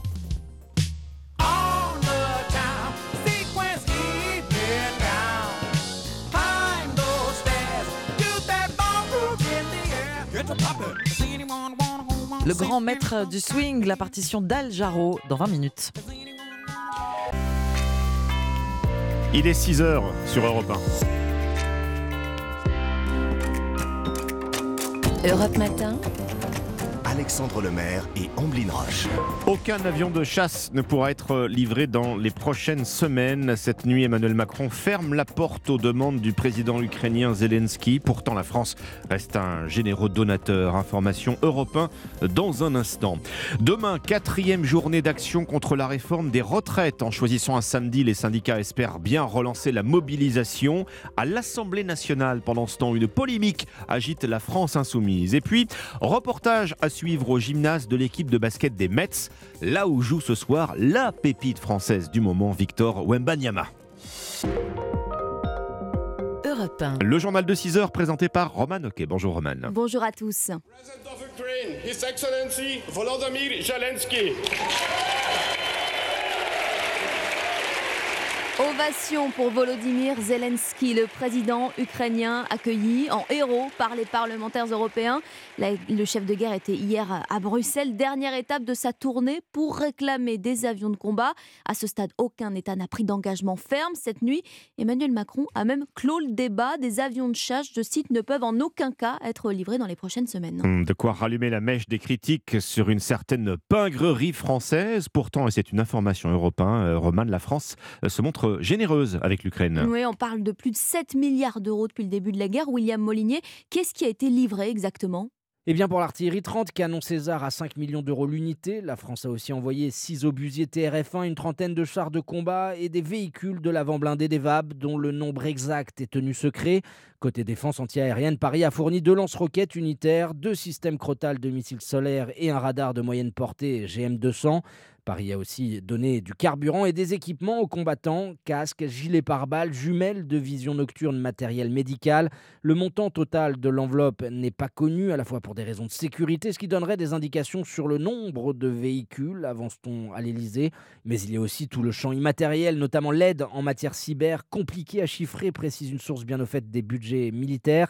Seul chiffre existant reposant sur ce qui a été annoncé, celui du très sérieux Kill Institute. Il l'évalue aux alentours de 7,4 milliards d'euros. À cela s'ajoute le fonds spécial de soutien à l'Ukraine d'un montant de 200 millions d'euros. Selon nos informations, 80% ont déjà été consommés. Il pourrait être prochainement réévalué à la hausse. Information européenne de William Molinier, suite du Conseil européen, aujourd'hui avec une conférence de presse d'Emmanuel Macron dans la matinée. Et cette nuit, le chef de l'État a aussi réagi à la mobilisation contre la réforme euh, des retraites, qui est assez rare pour être souligné, alors qu'une quatrième journée d'action est prévue pour demain. Oui, avant peut-être un durcissement du mouvement, voire une grève reconductible début mars. Emmanuel Macron dit compter sur l'esprit de responsabilité des syndicats pour que la mobilisation ne bloque pas la vie du reste du pays. Je souhaite d'abord que le travail puisse se poursuivre au Parlement. Fin de citation. Le Parlement, justement, où un tweet d'un député insoumis fait polémique. Oui, Thomas Porte, élu de Seine-Saint-Denis, a posté une photo de lui hier en écharpe tricolore avec un pied sur un ballon et sur ce ballon, des photos collées du ministre du Travail, Olivier Dussopt. Réaction immédiate de la classe politique, a commencé par le gouvernement. Éric Dupont-Moretti, le ministre de la Justice à l'Assemblée nationale hier. On assiste ce soir à ce que la démocratie peut faire de mieux. Un débat euh, dans le respect mutuel. Mais qu'il me soit permis avec euh, gravité, en ma qualité de garde des sceaux, ministre de la Justice, de vous dire qu'à l'inverse, se faire euh, photographier et poser fièrement sein de son écharpe tricolore de député, le pied posé sur un ballon à l'effigie macabre du président de la République et d'Olivier Dussopt, ça, ça n'est pas de la démocratie, c'est de l'ignominie. C'est de l'ignominie.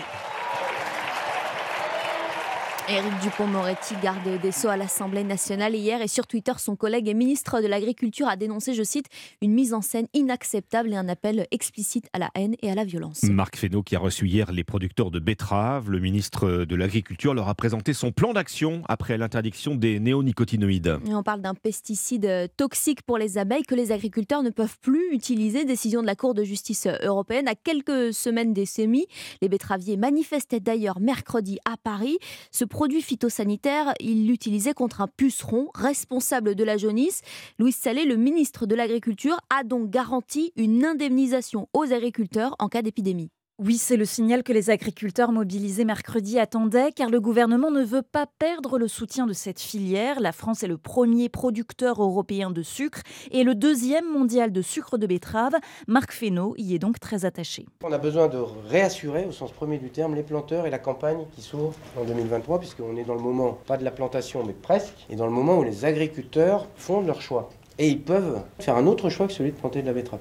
Cultiver sans néonicotinoïdes, c'est possible, c'est ce que font les agriculteurs en bio, mais ça demande une charge de travail importante pour un rendement plus faible. Pour les agriculteurs conventionnels, il faut produire beaucoup pour que l'industrie sucrière les rémunère, et sans néonicotinoïdes, leur regard se tourne vers la recherche et vers d'autres produits phytosanitaires aujourd'hui moins efficaces. Le ministre de l'Agriculture se range à leur côté, il l'assume. Pour lui, la Cour de justice européenne qui a entériné cette interdiction des néonicotinoïdes a mis la charrue avant les bœufs. Louis Salé. Il est 6h05 sur Europe 1. Est-ce que vous avez déjà fait du covoiturage? Tiens, c'est l'une des solutions pour partager les frais de carburant, de péage.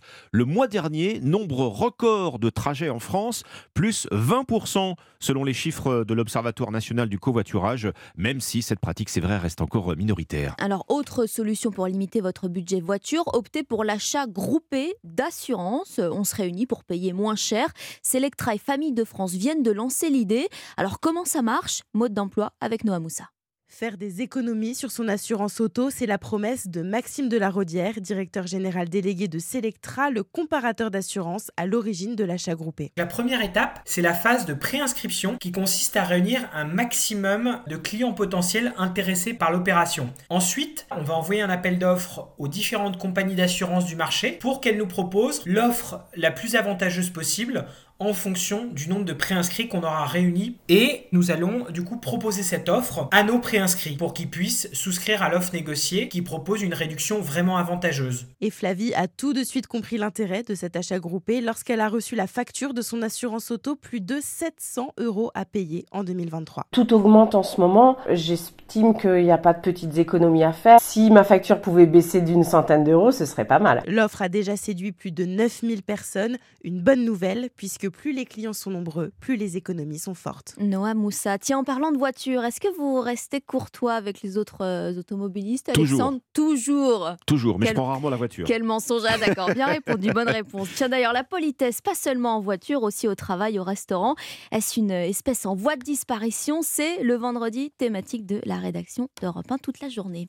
6h07 minutes, Anissa nous le disait avant le journal, un beau soleil hivernal pour la moitié sud aujourd'hui, temps idéal pour prendre son petit café du matin en terrasse. Alors, oubliez le chauffage, hein, c'est interdit en extérieur depuis euh, mars dernier parce que trop gourmand en énergie. Alors, pour faire revenir les clients, une start-up lilloise a créé le Cuchot Oui, exactement, Alexandre. C'est le nom d'un coussin chauffant plus écolo à mettre sur votre chaise.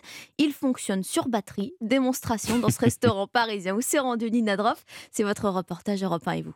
C'est super agréable. Avec ce temps euh, froid, ça réchauffe euh, le dos et euh, derrière les cuisses. Malgré le froid, Laureline est assise en terrasse sur un coussin en apparence normal, mais sous sa housse, il est traversé par des résistances qui produisent de la chaleur.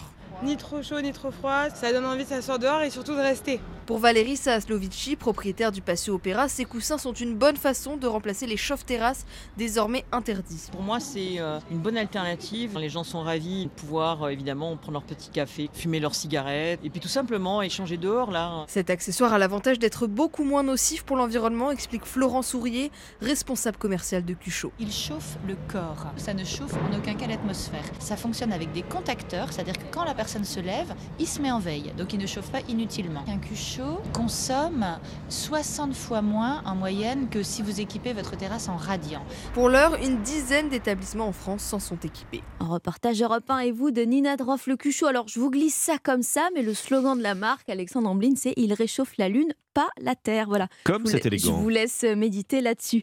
6h et 9 minutes les sports sur Europe 1. D'abord du basket et on va parler même d'un grand joueur français que même la NBA nous envie. Vous avez sûrement déjà entendu son nom, Victor Wembanyama. Oui. 2 mètres 21, 19 ans, pépite du basket tricolore. Il joue avec les Metropolitans de Levallois-Perret en région parisienne. Et ce soir, match contre Dijon au gymnase Marcel Cerdan plein à craquer pour la Mania Wembanyama. Le reportage de Martin Lange.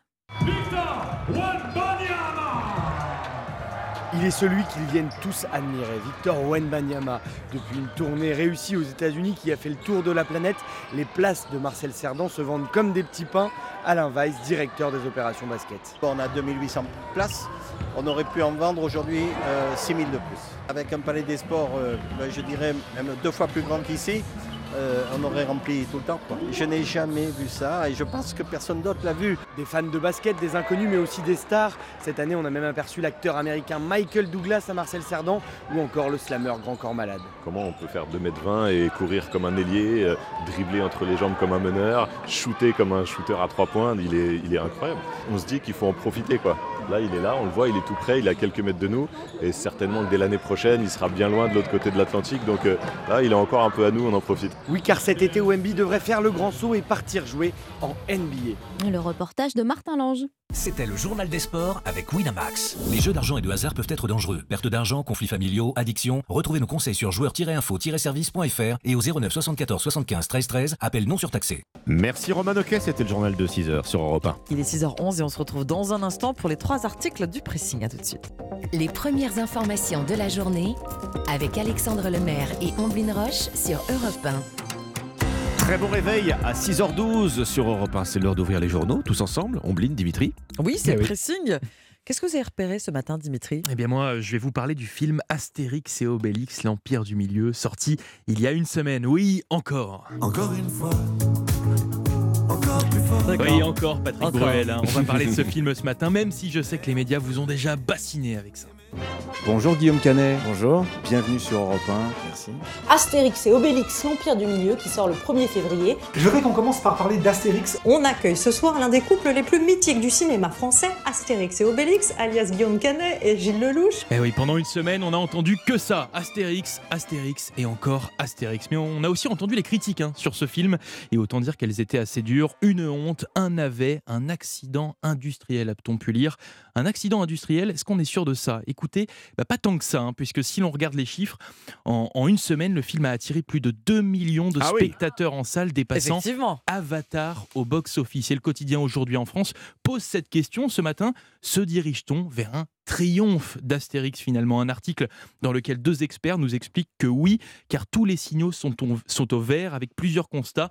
Tout d'abord, le bouche à oreille, hein, qui était censé faire fuir les spectateurs selon les spécialistes ciné, bah, il n'a pas vraiment eu lieu, car les chiffres sont bons et constants, d'autant plus que les vacances d'hiver bah, vont bien aider à cela, car oui, eh bah, les différentes zones scolaires vont entrer en vacances au fur et à mesure, ce qui va permettre des rebonds de spectateurs, et cela devrait durer au moins un mois. Un expert dans cet article, Eric Marty, explique que les 6 millions d'entrées sont un cap vraiment très réaliste et que les scores pourraient même être bien plus élevés, pouvant atteindre, selon ses dires, 9 millions, ce qui est quand même en fait une bonne nouvelle hein, pour euh, Guillaume Canet et Pathé, qui a grandement financé ce film. Car oui, Astérix et Obélix, l'Empire du Milieu, a besoin de vendre 6 millions de tickets au minimum pour être rentable. Se dirige-t-on vers un triomphe d'Astérix? Un article à retrouver dans les colonnes d'aujourd'hui en France. ce C'est fascinant ce, ce- ce fossé entre la, la critique et le public. hein. Ouais, c'est ça. On- C'est ça. un film très familial, une fois de plus que c'est pas la critique qui fait le succès d'un film, c'est le public. hein. 2 millions de spectateurs en une semaine, c'est énorme. Sacré démarrage. Les Gaulois Les Gaulois Les Gaulois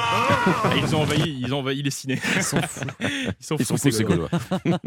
Votre sélection, Ombline. Alors entre les clubs de gym, euh, les clubs de poker, les clubs de belote, on trouve maintenant les clubs poussettes. Le Parisien nous propose une immersion au sein de cette association destinée aux jeunes mamans. Rendez-vous à Rennes où euh, elles se retrouvent une fois par mois.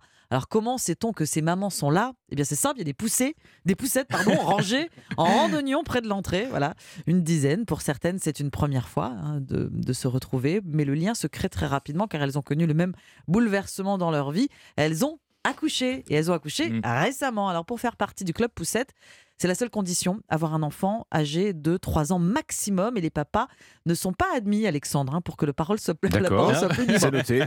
Voilà. L'objectif du Club Poussette, c'est de rompre l'isolement des jeunes mamans. Elles échangent sur leurs expériences, se donnent des conseils, des bons tuyaux, se racontent leurs problèmes du quotidien, les difficultés par lesquelles elles sont passées.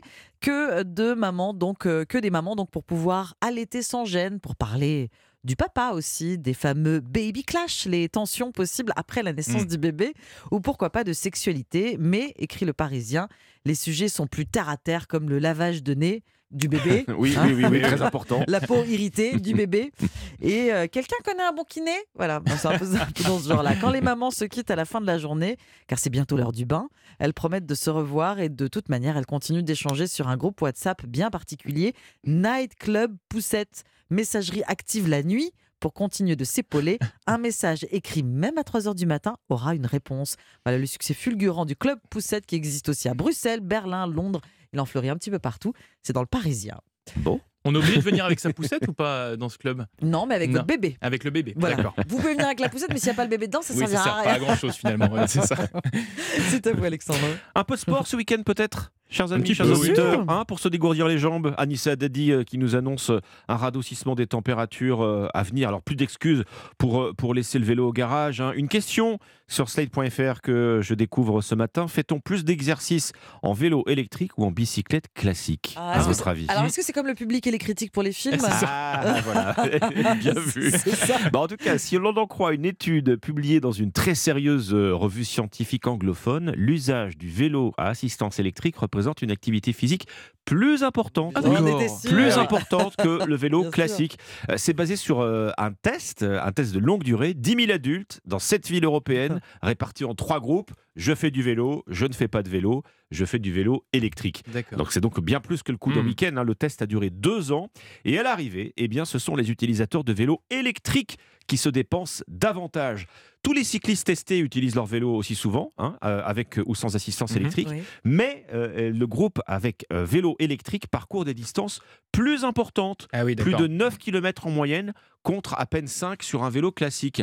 Quand les chercheurs ont comparé ces données et ont fait le calcul de l'équivalent métabolique, hein, intensité de l'activité et dépenses en calories, Vu que c'est plus long. voilà, Eh oui. exactement. Ça donne un léger avantage aux utilisateurs de vélos électriques, précisément parce que cette assistance électrique les encourage au quotidien à franchir des distances plus importantes. Alors les professeurs de médecine français applaudissent dans cet Mmh. Article. Si l'on repousse, disent-ils, le moment où l'effort devient pénible, bah, on arrive à en faire plus. On Mmh. sort de l'inactivité physique, on se rapproche de l'activité sportive. Si la sortie euh, en électrique est plus longue qu'à vélo classique, eh bien ça compense. Un autre avantage de l'électrique dans une pratique quotidienne de vélo taf, hein, comme on dit, c'est qu'on n'arrive pas ruisselant de sueur, de sueur au travail. Oui. On peut donc enfourcher son vélo tous les jours au lieu de prendre sa voiture ou les transports. Et même avec une assistance électrique, eh ben, ça fait une vraie différence en termes d'activité physique. Le professeur barisien de l'hôpital Foch conclut, il finit d'emporter les derniers doutes, il dit le bénéfice du vélo électrique, c'est de pouvoir mettre à l'activité physique des gens qui n'en auraient pas les Hmm. capacités. Quand je vous dis qu'il n'y a plus d'excuses. Ah oui. hein. Il n'y a plus d'excuses. Au peut-être, vélo électrique. Le, le vélo électrique, c'est cher. Oui, un Ça, petit peu, ouais. Mais ça, c'est une autre question. Et puis, il y a- y, des subventions. Ça sera un autre euh, pressing. un autre pressing. Le ça. moment où l'effort devient pénible, on arrive à en faire plus. Ouais, quand on repousse ce moment de, de l'effort, on Voilà. en fait plus. C'est le mot du, du jour. Enfin, Vélo le- électrique, Ombline. le leitmotiv. Je, je, tout j'y réfléchis. Ou vélo On y tout pense, court. on y pense. Merci Alexandre, merci Dimitri. Votre partition Ombline à 6h20 sur Europe 1, c'est une grande voix du jazz. hein. Ce matin, Al Jarreau, passé maître euh, dans l'art du swing, euh, gentleman au grand cœur, avec cette joie communicative, hein, et qui ne jurait que par le plaisir de monter sur scène. Al Jarreau le disait lui-même, il ne résistait jamais au bonheur de se produire en concert jusqu'à l'épuisement, un épuisement qui a eu raison de lui le 12 février 2017. Alors chanteur de gospel, lorsqu'il était enfant dans le Wisconsin, au sein de l'église de son père pasteur et aux côtés de sa mère pianiste, il passait avec un naturel déconcertant du jazz à la pop et de la soul au funk.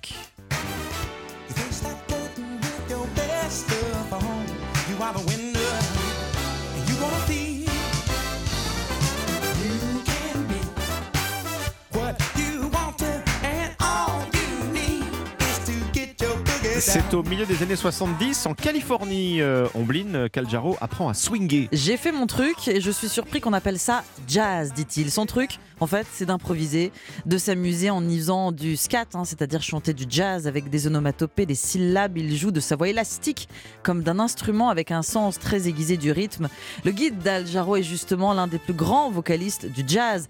John Hendricks, euh, maître de ce qu'on appelle le vocalise, cette technique qui consiste à transformer en chanson des solos instrumentaux. Ce moyen génial d'occuper l'espace avec sa voix est devenu la marque de fabrique d'Al Jarreau. Quand on découvre la voix d'Al Jarreau en 1975, il a déjà 35 ans en fait. hein. Ça fait déjà 10 ans qu'il écume les clubs de Los Angeles.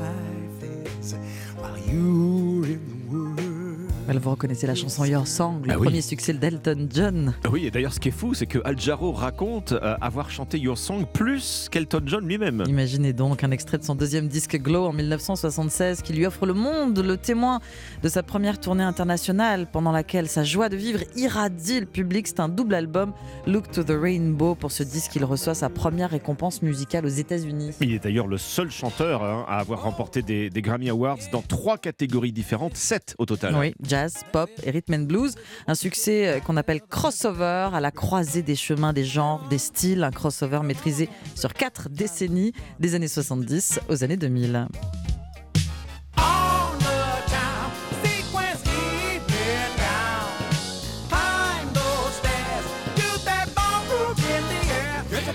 Dans les années 80, il en était déjà question d'ailleurs hier avec euh, Green Day, euh, Omblin, on va reprocher à Al Jarreau de céder aux sirènes commerciales. Ah bah, décidément. Alors, il revendique être un chanteur éclectique, pas seulement jazzman, un artiste populaire, un artiste pop tout court, avec toujours cette élégance dont seul il a le secret. Le grand public est ferré.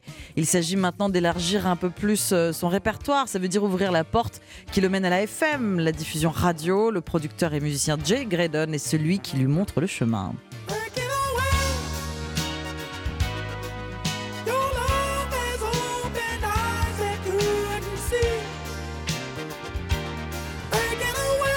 Jay Graydon entre en studio avec Al Jarreau en 1981 à, Oui, Lo- à à Los- Angeles. oui. Exactement, et en compagnie de musiciens de très très haut niveau, le guitarero Steve Lukather par exemple, membre éminent du groupe euh, Toto. C'est un casting donc 4 étoiles qui l'accompagne, l'élite pour concevoir l'album Breaking Away. Le succès est à la hauteur des attentes et de toute cette joyeuse bande. Al Jarreau devient en ce début de décennie l'un des plus gros vendeurs de disques du moment.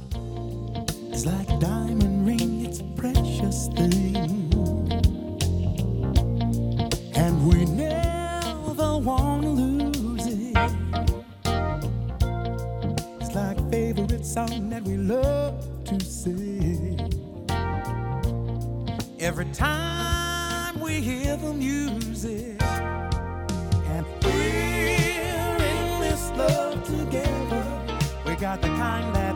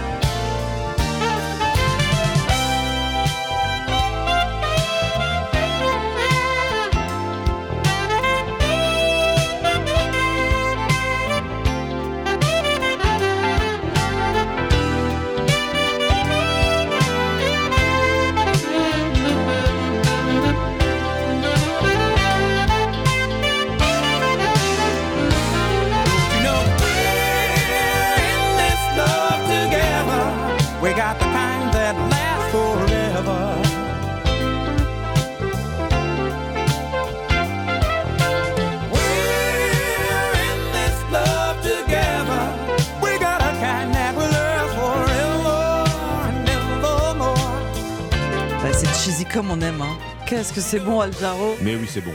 Ah, le vendredi matin, We're in this love together, extrait de l'album Breaking Away, paru en juin 1981. Ce dimanche, le 12 février, cela fera 6 ans qu'Aljaro nous a quittés. 6 ans déjà. Merci Ombline. 6h27 sur Europe 1. Après le journal, l'interview écho. Rien ne va plus pour les marques françaises de prêt-à-porter. Le milieu de gamme, en tout cas, frappé par euh, une hécatombe de fermeture, de plans sociaux, de redressement judiciaire dans la foulée de la fermeture de l'enseigne Camailleux à l'automne dernier. Alors, quelles sont les raisons de cette crise? On posera cette question à Gildas Mainviel, directeur de l'Observatoire économique de l'Institut français de la mode. Il est notre invité à 6h40 sur Europe 1. Et à suivre également la revue de presse internationale et l'innovation avec Anissa Mbida. Europe Matin. Alexandre Lemaire et Amblin Roche. À la une, quelle solution pour améliorer la prise en charge des personnes en fin de vie en France? Europe 1 vous dévoile en exclusivité radio ce matin six propositions de l'Association française des soins palliatifs. Détail dans un instant avec Yasmina Katou. 200 points de rassemblement demain samedi pour dire non à la retraite à 64 ans. Première manifestation organisée euh, un samedi donc par les syndicats qui espèrent bien rassembler plus de monde qu'en début de semaine. Les militants RN, persona non grata dans les manifs syndicales. Ils se mobiliseront dans les communes rurales. Bonjour, merci, au revoir. Europe 1 s'intéresse ce matin à la politesse, vendredi thématique de la rédaction. Même dans les entreprises, il existe des formations pour être poli. Europe 1. Le journal de 6h30, Fanny Marceau. Bonjour Fanny. Bonjour Alexandre, bonjour à tous. Comment mourir dignement en France alors que seuls 30%, 30% des personnes qui ont besoin de soins palliatifs y ont accès? C'est une information européenne. La SFAP, l'Association française d'accompagnement et de soins palliatifs, s'apprête à publier six propositions concrètes pour améliorer la situation. Un rapport d'une trentaine de pages que vous avez pu consulter en exclusivité pour Europe 1, Yasmina Katou, et dont l'objectif est clair simplifier l'accès aux soins palliatifs pour les patients et pour les professionnels. Aujourd'hui, il existe un millefeuille de structures de soins palliatifs, les équipes mobiles, les réseaux de soins, les hôpitaux. Difficile pour un médecin d'orienter son patient vers la bonne prise en charge. Claire Fourcade, présidente de la SFAP, veut centraliser l'accès aux professionnels de la fin de vie. Un médecin généraliste, en moyenne, il accompagne chaque année trois patients en fin de vie. Presque pour lui, à chaque fois, ça va être quelque chose de nouveau. Et donc l'idée d'avoir une équipe sur le territoire qui va coordonner l'ensemble des besoins. Le médecin, il a un numéro à appeler. C'est une équipe spécialisée qui va se charger de construire avec le patient et ceux qu'il soigne ce dont il a besoin. Une astreinte téléphonique serait alors disponible 24 heures sur 24. Autre mesure pour décharger les médecins dans les déserts médicaux, former aux soins palliatifs les infirmières en pratique avancée. Il y a toute une gamme de soins qui pourraient être faits par ces infirmières-là. Prescrire une réévaluation d'un traitement avec de la morphine, par exemple, pour être sûr que le patient aura ce dont il a besoin au moment où il en a besoin. Cela pourrait permettre d'augmenter l'offre de soins à domicile alors que 70% des Français disent vouloir s'éteindre chez eux entourés de leurs proches. Yasmina Katou, vaccinez vos enfants contre la grippe saisonnière dès l'âge de 2 ans, recommandation de la Haute Autorité de Santé hier. L'HAS qui va par ailleurs se prononcer le mois prochain sur les vaccins obligatoires pour les soignants. Il est 6h32 sur Europe 1. Le monde au chevet de la Turquie et de la Syrie. Les États-Unis vont, développer, vont débloquer 85 millions de dollars d'aide. La Banque mondiale, quant à elle, 1 milliard 780 millions. Quatre jours après les séismes qui ont ravagé la région, on déplore désormais plus de 21 000 morts et l'Organisation mondiale de la santé craint une épidémie de choléra. Bonjour Rémi Trio. Bonjour à tous. Vous êtes l'envoyé spécial d'Europe 1 à Antioche, dans le sud de la Turquie, ville très durement frappée par les tremblements de terre. Quelle est la situation sur place? Antioche est presque inaccessible en voiture. Il faut des heures de route pour parcourir quelques dizaines de kilomètres depuis les villes voisines, car les principaux axes sont chargés d'ambulances, de camions apportant des biens de première nécessité ou encore de corbillards. Une assistance de l'État a enfin commencé à se mettre en place, euh, tente pour abriter les réfugiés, distribution de nourriture. Les secouristes turcs et étrangers poursuivent leurs recherches dans les décombres, mais l'aide n'est pas présente dans tous les quartiers. Certains ont des allures de villes fantômes. Les immeubles sont effondrés au vide, les rues silencieuses. Les habitants fuient plus au nord ou attendent une place dans un car qui quitte la région. On croise des rescapés sous une tente, dormant dans un bus ou faisant du feu dans une poubelle pour se réchauffer entre les ruines.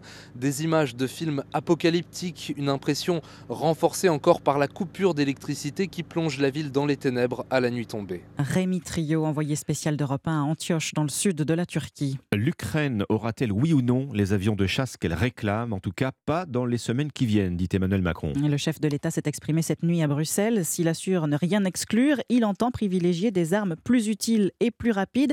Tiens, faisons les comptes. Pour l'heure, la France a déjà donné 7 milliards 400 millions d'euros à l'Ukraine en un an. Au total, l'Europe a envoyé 67 milliards d'euros, 100 milliards pour les États-Unis, entre matériel militaire et aide fonds monétaire notamment. Emmanuel Macron, c'est assez rare, qui s'est aussi exprimé sur la réforme des retraites et la menace des syndicats de durcir la contestation à compter du 7 mars avec de possibles grèves reconductibles. Le président en appelle à leur esprit de responsabilité, ce sont ses mots, pour ne pas bloquer la vie du reste du pays. Et à 8h13, ne manquez pas l'invité de Dimitri Pavlenko, le leader de la CGT, Philippe Martinez.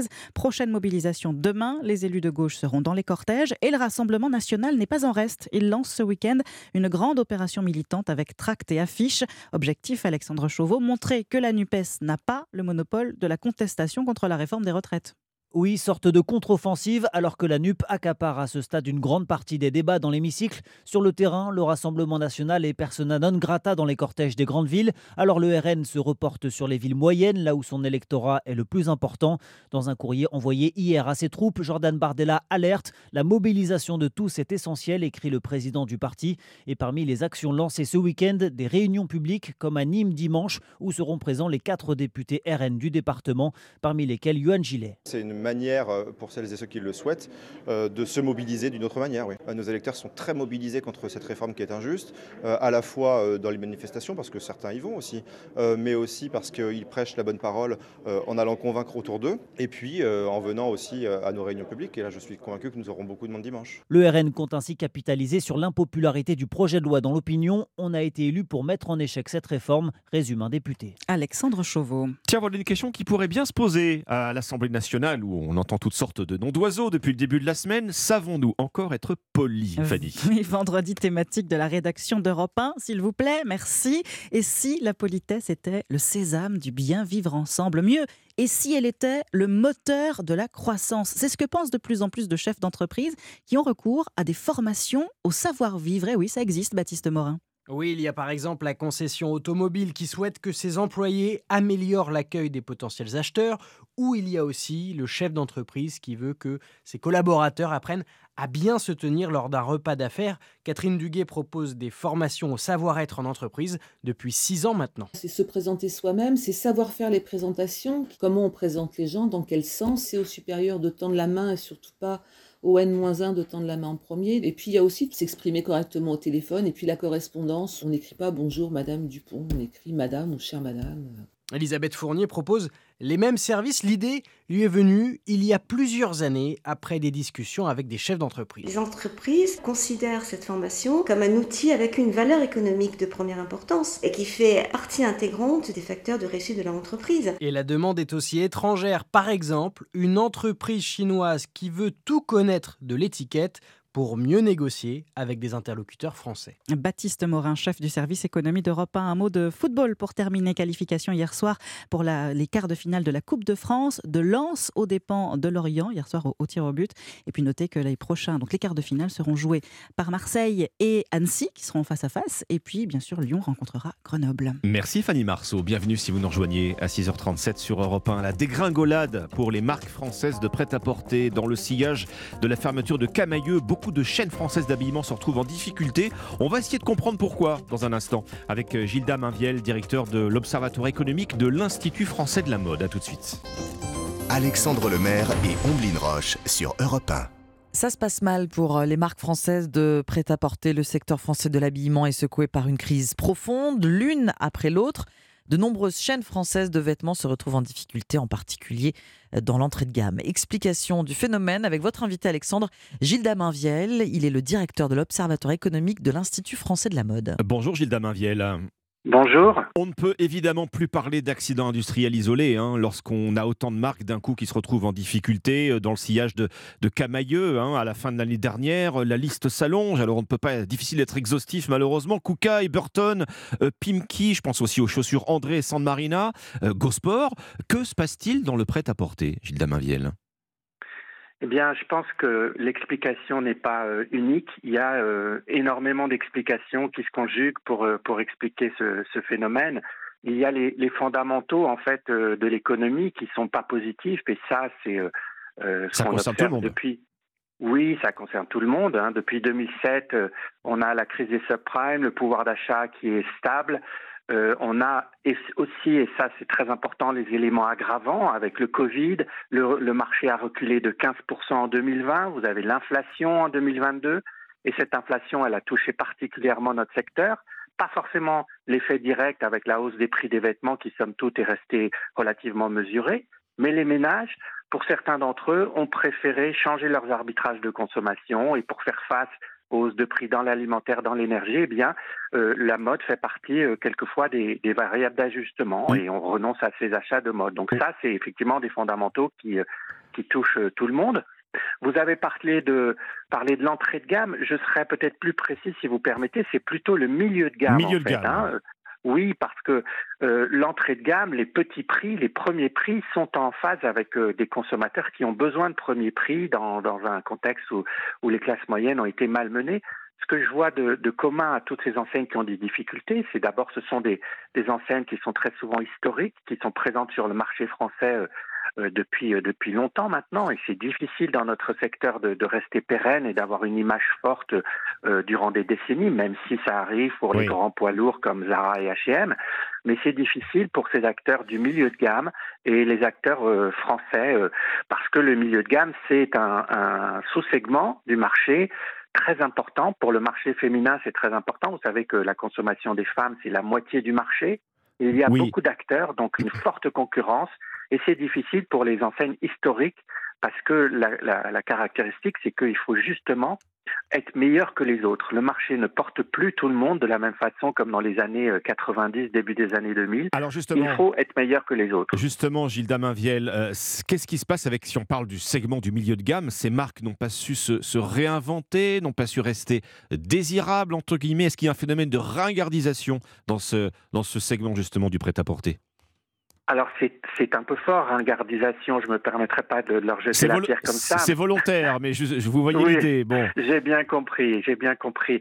Euh, je crois qu'en fait, il il y a un moment, si vous voulez, dans les années 2000, je dirais peut-être jusqu'au tournant de 2015, beaucoup de ces enseignes, et la plupart des enseignes d'ailleurs, ont ouvert des magasins euh, dans un contexte où on commençait déjà à voir que le marché n'était plus porteur.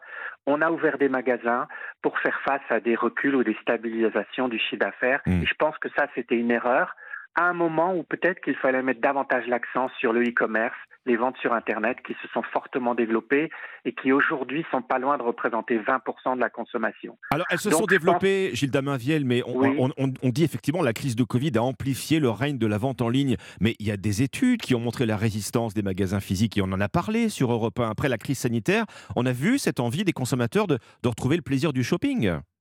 C'est vrai. Euh, on se désintéresse pas à la mode, donc c'est la, la raison pour- qui explique euh, ces difficultés. C'est pas parce que les consommateurs se désintéressent à la mode, c'est parce qu'il y a une offre trop importante. Euh, et, et même si effectivement vous avez tout à fait raison, euh, la plupart des ventes se font en magasin et les, les, les consommateurs sont assez attachés, notamment les hommes, au magasin. Euh, il y a sans doute trop de points de vente et il y a eu euh, des grosses cylindrées, si je peux me permettre, qui sont arrivées dans les années 90. On connaît tous les Zara et H&M. Bien sûr. Plus récemment, on parle de Chine, qui ne vend que sur Internet, qui a cassé complètement les prix et qui a déstabilisé le, le marché. Je crois que il faut aussi que, que comprendre que le marché euh, a changé dans le sens où les consommateurs, nous les consommateurs, on consomme autrement. On, on parle parfois du moins mais mieux, c'est-à-dire qu'on attend de la mode des valeurs. On veut davantage d'éco-responsabilité, on veut respecter les conditions sociales de production, respecter l'environnement. Et ça, c'est un point très important. Et je pense que ça, c'est Oui. la mode de demain. Ce qu'on a longtemps appelé la fripe et qu'on appelle plus souvent aujourd'hui la seconde main, ça fait du mal Oui. aussi à ce, à ce type de- de- de- d'enseigne, euh, Gilda Mainviel. Absolument, le marché de la seconde main, l'Institut français de la mode a travaillé sur ce sujet. Ça représente 6 milliards d'euros, donc c'est considérable. Et en effet, euh, tout ça, ça va dans le sens d'un nouveau mode de consommation qui est pas favorable aux acteurs historiques et qui ont des, business models, comme on dit, qui sont sans doute plus adaptés à ce qu'on a vu euh, dans la croissance des années 90, début des années 2000. Aujourd'hui, tout ça, c'est derrière nous et il faut inventer euh, une mode différente Et euh, euh, j'emploie souvent la comparaison avec le secteur alimentaire qui Mhm. a fait sa révolution a- avec euh, des produits plus qualitatifs. On connaît la, la, la transparence, la provenance des, La des produits. et oui, je oui, pense oui. La traçabilité, absolument. Je pense que tout ça, c'est en train de se produire. Hein. Il ne faut pas croire que la mode est complètement euh, ringardisée, mais euh, euh, ça se produit et je pense qu'il faut mettre l'accent davantage sur ces éléments-là si on veut demain satisfaire le consommateur dans un marché extrêmement concurrentiel et difficile, il faut bien le reconnaître. Il faut bien le reconnaître, en effet, le, secteur du prêt-à-porter est en train de faire sa mutation. Vous nous le, dites ce matin sur Europe 1. Merci, Gilda Mainviel, directeur de l'Observatoire économique de l'Institut français de la mode. Merci à vous. Merci. Europe 1, il est 6h48. Europe Matin. Omblin Roche et Alexandre Lemaire. L'innovation avec Anissé Mbida. Bonjour Anissé. Bonjour Ombline, bonjour Alexandre. Bonjour Anissé. Bonjour à tous. Décidément, il ne se passe pas une semaine sans qu'un nouveau métier ne soit menacé par l'intelligence artificielle. Et ce matin, Anissé, ce sont les musiciens qui sont en ligne de mire. Non, et les musiciens, et plus précisément ceux qui font des arrangements, vous qui chantez un petit peu, Ombline, vous savez qu'en principe, on arrive avec sa bande démo chez un producteur ou un arrangeur, il l'écoute. Ça l'inspire et il vous compose la meilleure musique pour vous accompagner. Et ben, il va pouvoir fermer boutique bientôt. Ah, mince. Parce qu'écoutez ce qu'est capable de faire un logiciel dopé à l'intelligence artificielle. On lui donne, par exemple, cet extrait de voix enregistrée. Woke up today, so much to say. Une jeune femme qui chante euh, très bien. Hmm Et ben, il va ajouter tout seul l'accompagnement comme un producteur. Écoutez. Woke up today, so much to say. Buried C'est pas mal, a hein. Oui. Tout est juste, les harmonies, le rythme, la mélodie. C'est pas mal. hein. Il y a un autre exemple avec une voix d'homme maintenant. When I'm gone away, no one will worry. Pas mal. Là, pareil. Juste a cappella, hein, bah, a d'accord. cappella, hein. C'est pas vous, la- Anissé, ça Pardon Qui chantez. pas vous Non, c'est c'est pas vous. c'est pas vous. Non, ça Juste- serait juste pour encore pire. vérifier. Il pleuvrait aujourd'hui. et bien là, on va cliquer et hop, il va créer l'accompagnement. When I'm gone away, Alors c'est plus subtil, hein, mais ça marche pas mal quand même. hein. no one will worry. Alors comment, comment c'est possible hein? Comment, ça, comment ça fonctionne? Non, mais c'est assez fou. Il- C'est il- effrayant, comment on fait l'intelligence artificielle euh, Elle extrapole par rapport à, à ce que l'on chante? Ben, en fait, on lui a fait écouter des dizaines de milliers d'heures de chansons et le logiciel a appris au fur et à mesure quel type d'harmonie on retrouve le plus souvent avec euh, quel type de chant. Et donc, en fait, elle n'invente rien de nouveau. Elle ne fait que recomposer le type d'accompagnement qui est le plus probable, en fait. hein. Et c'est le principe de toutes les intelligences artificielles. En fait, elles ne créent rien. Elles se contentent de faire un copier-coller assez savant de ce qu'on leur a appris. Et d'ailleurs, c'est pour ça que ça marche. hein. C'est parce que ça nous rappelle quelque chose qu'on a déjà entendu. Mm. Il y a- quand même de quoi un peu s'inquiéter. Enfin, je veux dire, euh, un jour, on ne saura plus si c'est une machine ou pas qui a composé euh, la musique. Ben non, Anissé. non, non, ben c'est tout le problème de l'intelligence artificielle. Même si elle crée rien de nouveau, elle est déjà capable de faire aussi bien, voire beaucoup mieux que beaucoup d'entre nous. Euh, Qui plus est sur des tâches créatives, sur des tâches artistiques, intellectuelles, composer de la musique, par exemple, euh, rédiger un texte. Et qui sait peut-être que demain va faire la chronique à ma place. c'est à se demander ce qui va nous rester encore à nous, Oh, bah pauvres petits humains. Pauvres petits humains. Merci beaucoup Merci, Anissé. Europe Matin. 6h50 sur Europe 1, le journal permanent, Alban Le Prince. Acte 4 contre la réforme des retraites demain, puis jeudi prochain et le 7 mars. Référence à l'article 7 qui prévoit la retraite à 64 ans. Ce matin, depuis Bruxelles, Emmanuel Macron a demandé aux syndicats de ne pas bloquer le pays. Le président qui a également estimé que les avions de combat pour l'Ukraine, ce n'est pas la priorité du moment. Déclaration alors que Volodymyr Zelensky a achevé sa tournée européenne à Bruxelles hier. S'il repart les mains vides, les 27 lui promettent leur soutien. La chef du comité international de la Croix-Rouge et celui de l'OMS en route pour la Syrie l'ont annoncé hier, trois jours après le violent séisme qui a frappé le pays ainsi que la Turquie. Ce matin, le bilan fait état de plus de 21 000 morts. Et puis les États-Unis en sont maintenant convaincus. Le ballon découvert dans leur ciel était bien un espion. Il appartiendrait à une flotte envoyée par la Chine au-dessus d'une quarantaine de pays. Nous devons aider le continent africain. to live with us the European dream. Good friend of Taiwan. Europe Matin. La revue de presse internationale sur Europe 1 nous emmène d'abord en Italie. Bonjour Antonino Gallofaro. Bonjour. À quoi s'intéresse la presse italienne ce matin?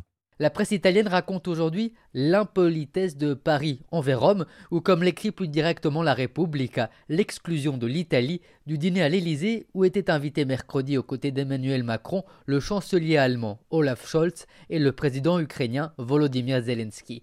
Inopportun, c'est le terme choisi par la première ministre italienne Giorgia Meloni pour définir cette rencontre sans l'Italie, des paroles largement relayées dans les médias comme dans Il Fatto Quotidiano, qui ajoute que selon la présidente du Conseil, Rome tient tout de même un rôle particulier. Giorgia Meloni a finalement pu rencontrer Volodymyr Zelensky en tête-à-tête hier à Bruxelles. Selon l'agence de presse ONSA, elle a confirmé le soutien italien à l'Ukraine.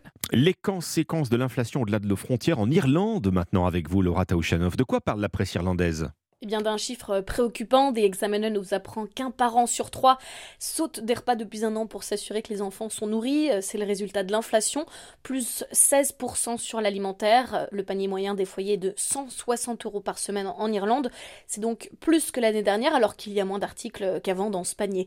The Independent ajoute que le nombre de parents qui ont recours aux banques alimentaires a lui doublé. On est passé en mode survie, explique une mère citée par le quotidien. Dans l'Irish Times, une association raconte que certaines familles ont vu leur facture d'électricité quasiment doubler. Pas étonnant donc que les parents les plus précaires n'aient plus grand-chose à mettre sur la table au dîner. Merci Flora Genoux, merci euh, à nos... Non, nous sommes au Chili, nous allons trop vite un petit peu. Chili avec vous, Flora Genoux, à la une des journaux chiliens ce matin. De gigantesques incendies dans le centre et le sud du pays, les plus importants depuis 2017, relève le journal La Tercera, qui fait le bilan, plus de 340 000 hectares brûlés, au moins 24 morts. Les experts interviewés sont formels, le changement climatique, la sécheresse et les hautes températures pendant l'été austral favorisent la propagation des feux, mais l'origine reste humaine, accidentelle ou intentionnelle. Au moins 28 personnes ont été arrêtées, indique la chaîne de télévision CNN Chile. Les avions, les pompiers, dont ceux envoyés par la France, continuent de lutter contre les flammes. Le gouvernement vient d'annoncer une série d'aides économiques et promet de nouvelles maisons aux familles qui ont tout perdu, rapporte la radio Pauta. Les animaux domestiques brûlés ou intoxiqués vont eux aussi bénéficier d'une aide vétérinaire, souligne la radio. Merci à nos correspondants. 6h54, très bon réveil. Vous êtes sur Europe 1. Volodymyr Zelensky a plaidé hier la cause de l'Ukraine à Bruxelles. Nous sommes en Ukraine ce matin avec euh, l'envoyé spécial d'Europe 1. Les pertes des dernières semaines sur le front sont vertigineuses. On verra aussi ce qu'il est advenu, tiens, de la mauvaise image d'Emmanuel Macron dans le pays après euh, le passage du président Zelensky euh, à Paris. Nous sommes aussi en Turquie ce matin. Plus de 20 000 morts désormais après les tremblements de terre en Turquie et en Syrie. La suite d'Europe Matin, c'est dans un instant avec Dimitri Pavlenko sur Europe 1. Europe Matin. 6h57, excellent vendredi matin, l'écoute d'Europe 1. Et avec Dimitri Pavlenko. Bonjour Dimitri. Bonjour Alexandre Lemaire. Bonjour Oblin Roche. Bonjour.